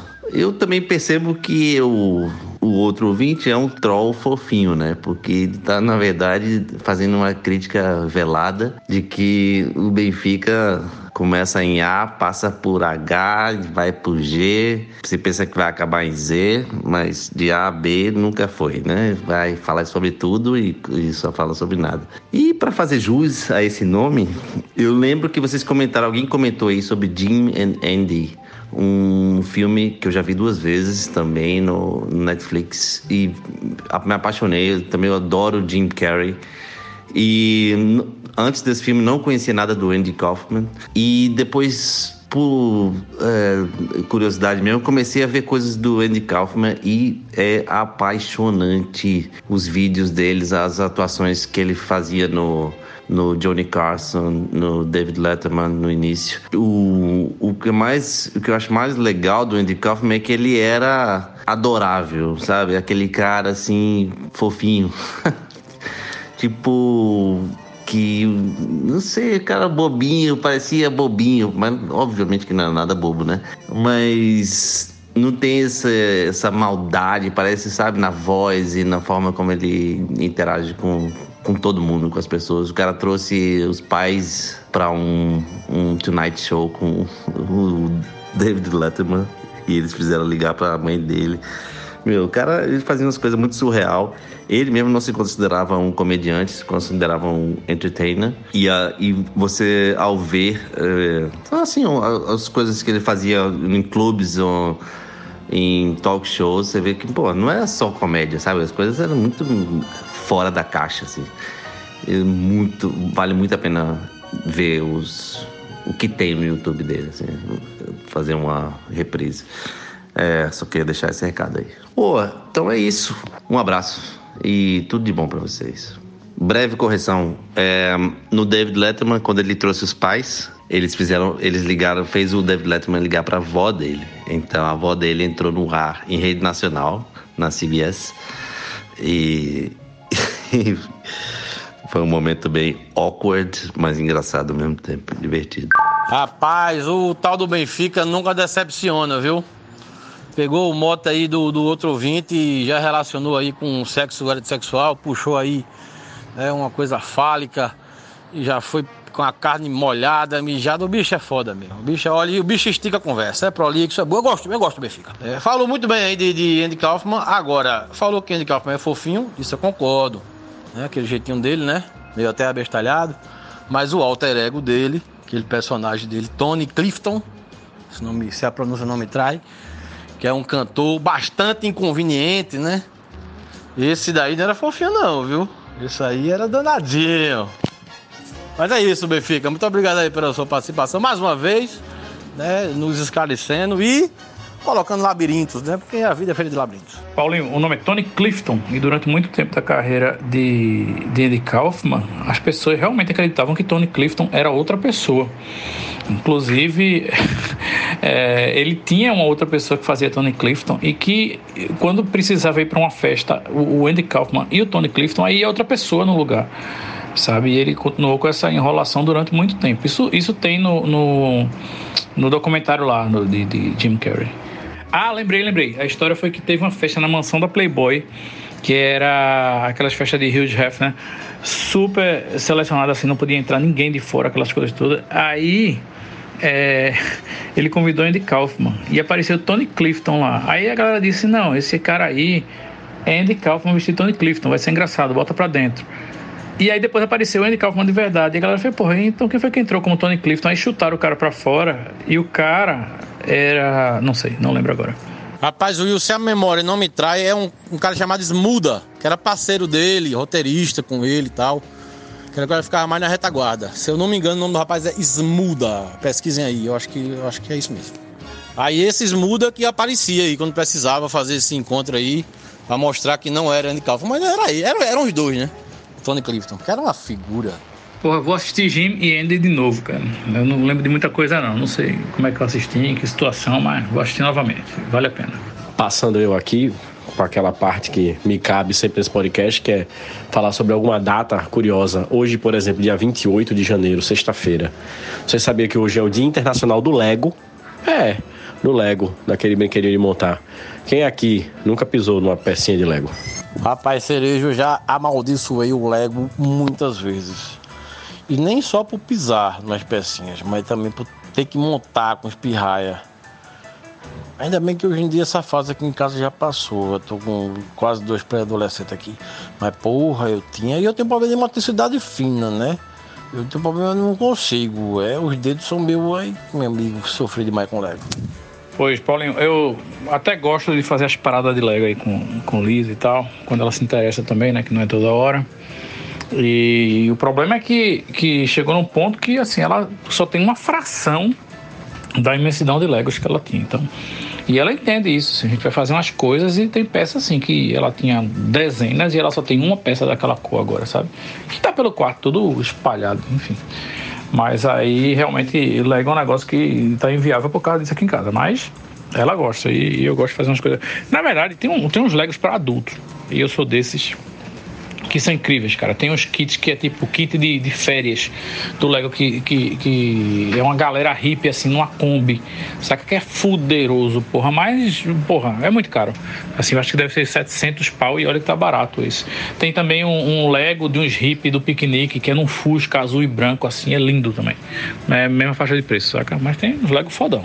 Eu queria aproveitar que eu tô falando aqui e mandar mais uma dica que essa porra é imperdível. Aí, você sabe que tem um rapaz aí, um senhor, na verdade, chamado Tony York, que ele tem uma banda chamada Radiohead. Ele agora tem uma banda nova, junto com Johnny Greenwood, que é o guitarrista do Radiohead também, e um outro Tom aí, que eu esqueci o nome dele, na bateria. O nome da banda é The Smile. E eles têm 13 músicas, estão lançando uma de vez em quando, outra, e já tem duas no Spotify, que são músicas realmente incríveis. Eu fiquei de queixo caído com as músicas, porque os caras estão numa vibe muito doidona, assim, de pegar os instrumentos e tocar de um jeito que eu nunca vi ninguém tocando. E é bom, assim, não é enfim, eu ia dizer uma outra coisa, mas deixa pra lá. Mas é legal, é bem bacana, é inusitado, é diferente, é legal e é, é muito massa, assim. Eu sou suspeito de falar porque eu gosto muito do Radiohead. Agora, é, o mais legal é que eles estão fazendo umas, umas apresentações ao vivo na web, né? São pagas, inclusive, e, enfim, você compra pelo fuso horário do seu lugar que você mora e você assiste lá e, e assim, não é uma coisa gravada, eles estão lá, eles fazem várias, assim, tipo, num dia eles fazem quatro. Aí eles fazem uma apresentação de uma hora, aí param, aí depois fazem de novo, de novo, de novo, para encaixando com o fuso horário dos lugares. É muito louco. E no Instagram deles eles ficam postando coisa de ensaio também. Eu que sou rato de estúdio e sou músico também, gosto demais. Então é isso aí. The Smile, é o sorriso, a nova banda de Johnny Greenwood e Tom York. Essa é a dica. Eu, Ips, tu visse que rolou um memezinho assim com a capinha do disco Elise e Tom. Aí tem Elise e, e Tom do Radiohead, Tom York, né? Bicho, eu tive palpitações quando eu vi. Meu Deus, que sacrilégio. Rapaz, eu não vi não, Paulinho. É, é, tem música disso ou, ou, a piada é só a capa mesmo? Assim, eu só vi a capa, mas também não duvido que tenha música. Eu já ouvi um negócio que eu já botei aqui, inclusive, que é a versão de Eu Sei Que Vou Te Amar, cantada por Tom York. Que obviamente não é por Tom York, mas por um cara que fez um arranjo muito parecido com Pyramid Song do Radiohead e tem a voz muito parecida com Tom York. E aí ficou aquela coisa, né? Bonita de se ver e de se ouvir. E aí, aos 45 segundos do tempo, vou meter mais uma dica aqui, viu? Estou cheio de dica. Essa dica assim, é uma dica só operacional, que é o seguinte: se você usa Spotify, tem uma configuração lá que você habilita que quando sua playlist termina, ele começa a sugerir coisas que tem a ver com aquela playlist. E, e é, assim, eu descubro muita coisa dessa forma. E aí eu indiquei essa, essa banda do Tom York, que é a The Smile, e essa banda só tem duas músicas. Então, assim, eu coloco essas duas músicas para tocar, que já são muito boas. E aí, o Spotify começa a colocar mais outras músicas, uma atrás da outra, no mesmo clima, ou que acha que tem a ver, não sei o quê. E sei que hoje de manhã ele colocou umas oito, uma atrás da outra, de bandas que eu nunca tinha ouvido falar e todas tinham a ver, e eu gostei de todas. Né? Só uma que eu conhecia que era Mogwai, que aí eu disse, porra, que ideia botar Mogwai aí, não sei o que, excelente. Eu acho que esse funcionário do Spotify que faz essas coisas aí, ele estava inspirado hoje porque ele só me, me, me, recomendou coisa legal. Então, recomendo, liga esse negócio aí do, do autocompletar, não sei como é que chama a função, e bota essa The Smile aí que só tem duas músicas e você vai ver que vai ser só prazer o resto do dia. Aqui choveu e relampagou. Aqui choveu e agalou tudo. Aqui tá chovendo e repangalejando. É um tornado tropical. Da última vez que isso aconteceu, deu meio ruim aqui em casa. Oxe, meu irmão, aqui até a Netflix deixou de funcionar. Tá aqui dizendo, ó, erro aconteceu. Netflix meio de chuva. Tente quando acabar esse aguaceiro. Dá aqui na tela. Vai cair um delúvio! Rapaz! Falta energia daqui a pouco, né? Segura o aí. Ok, pessoal. Hora de acabar esse episódio. Quarta-feira tem mais. Se estivermos vivos depois da invasão russa na Ucrânia para anexar a Crimeia com interferência dos Estados Unidos, vai ser pay pay pay.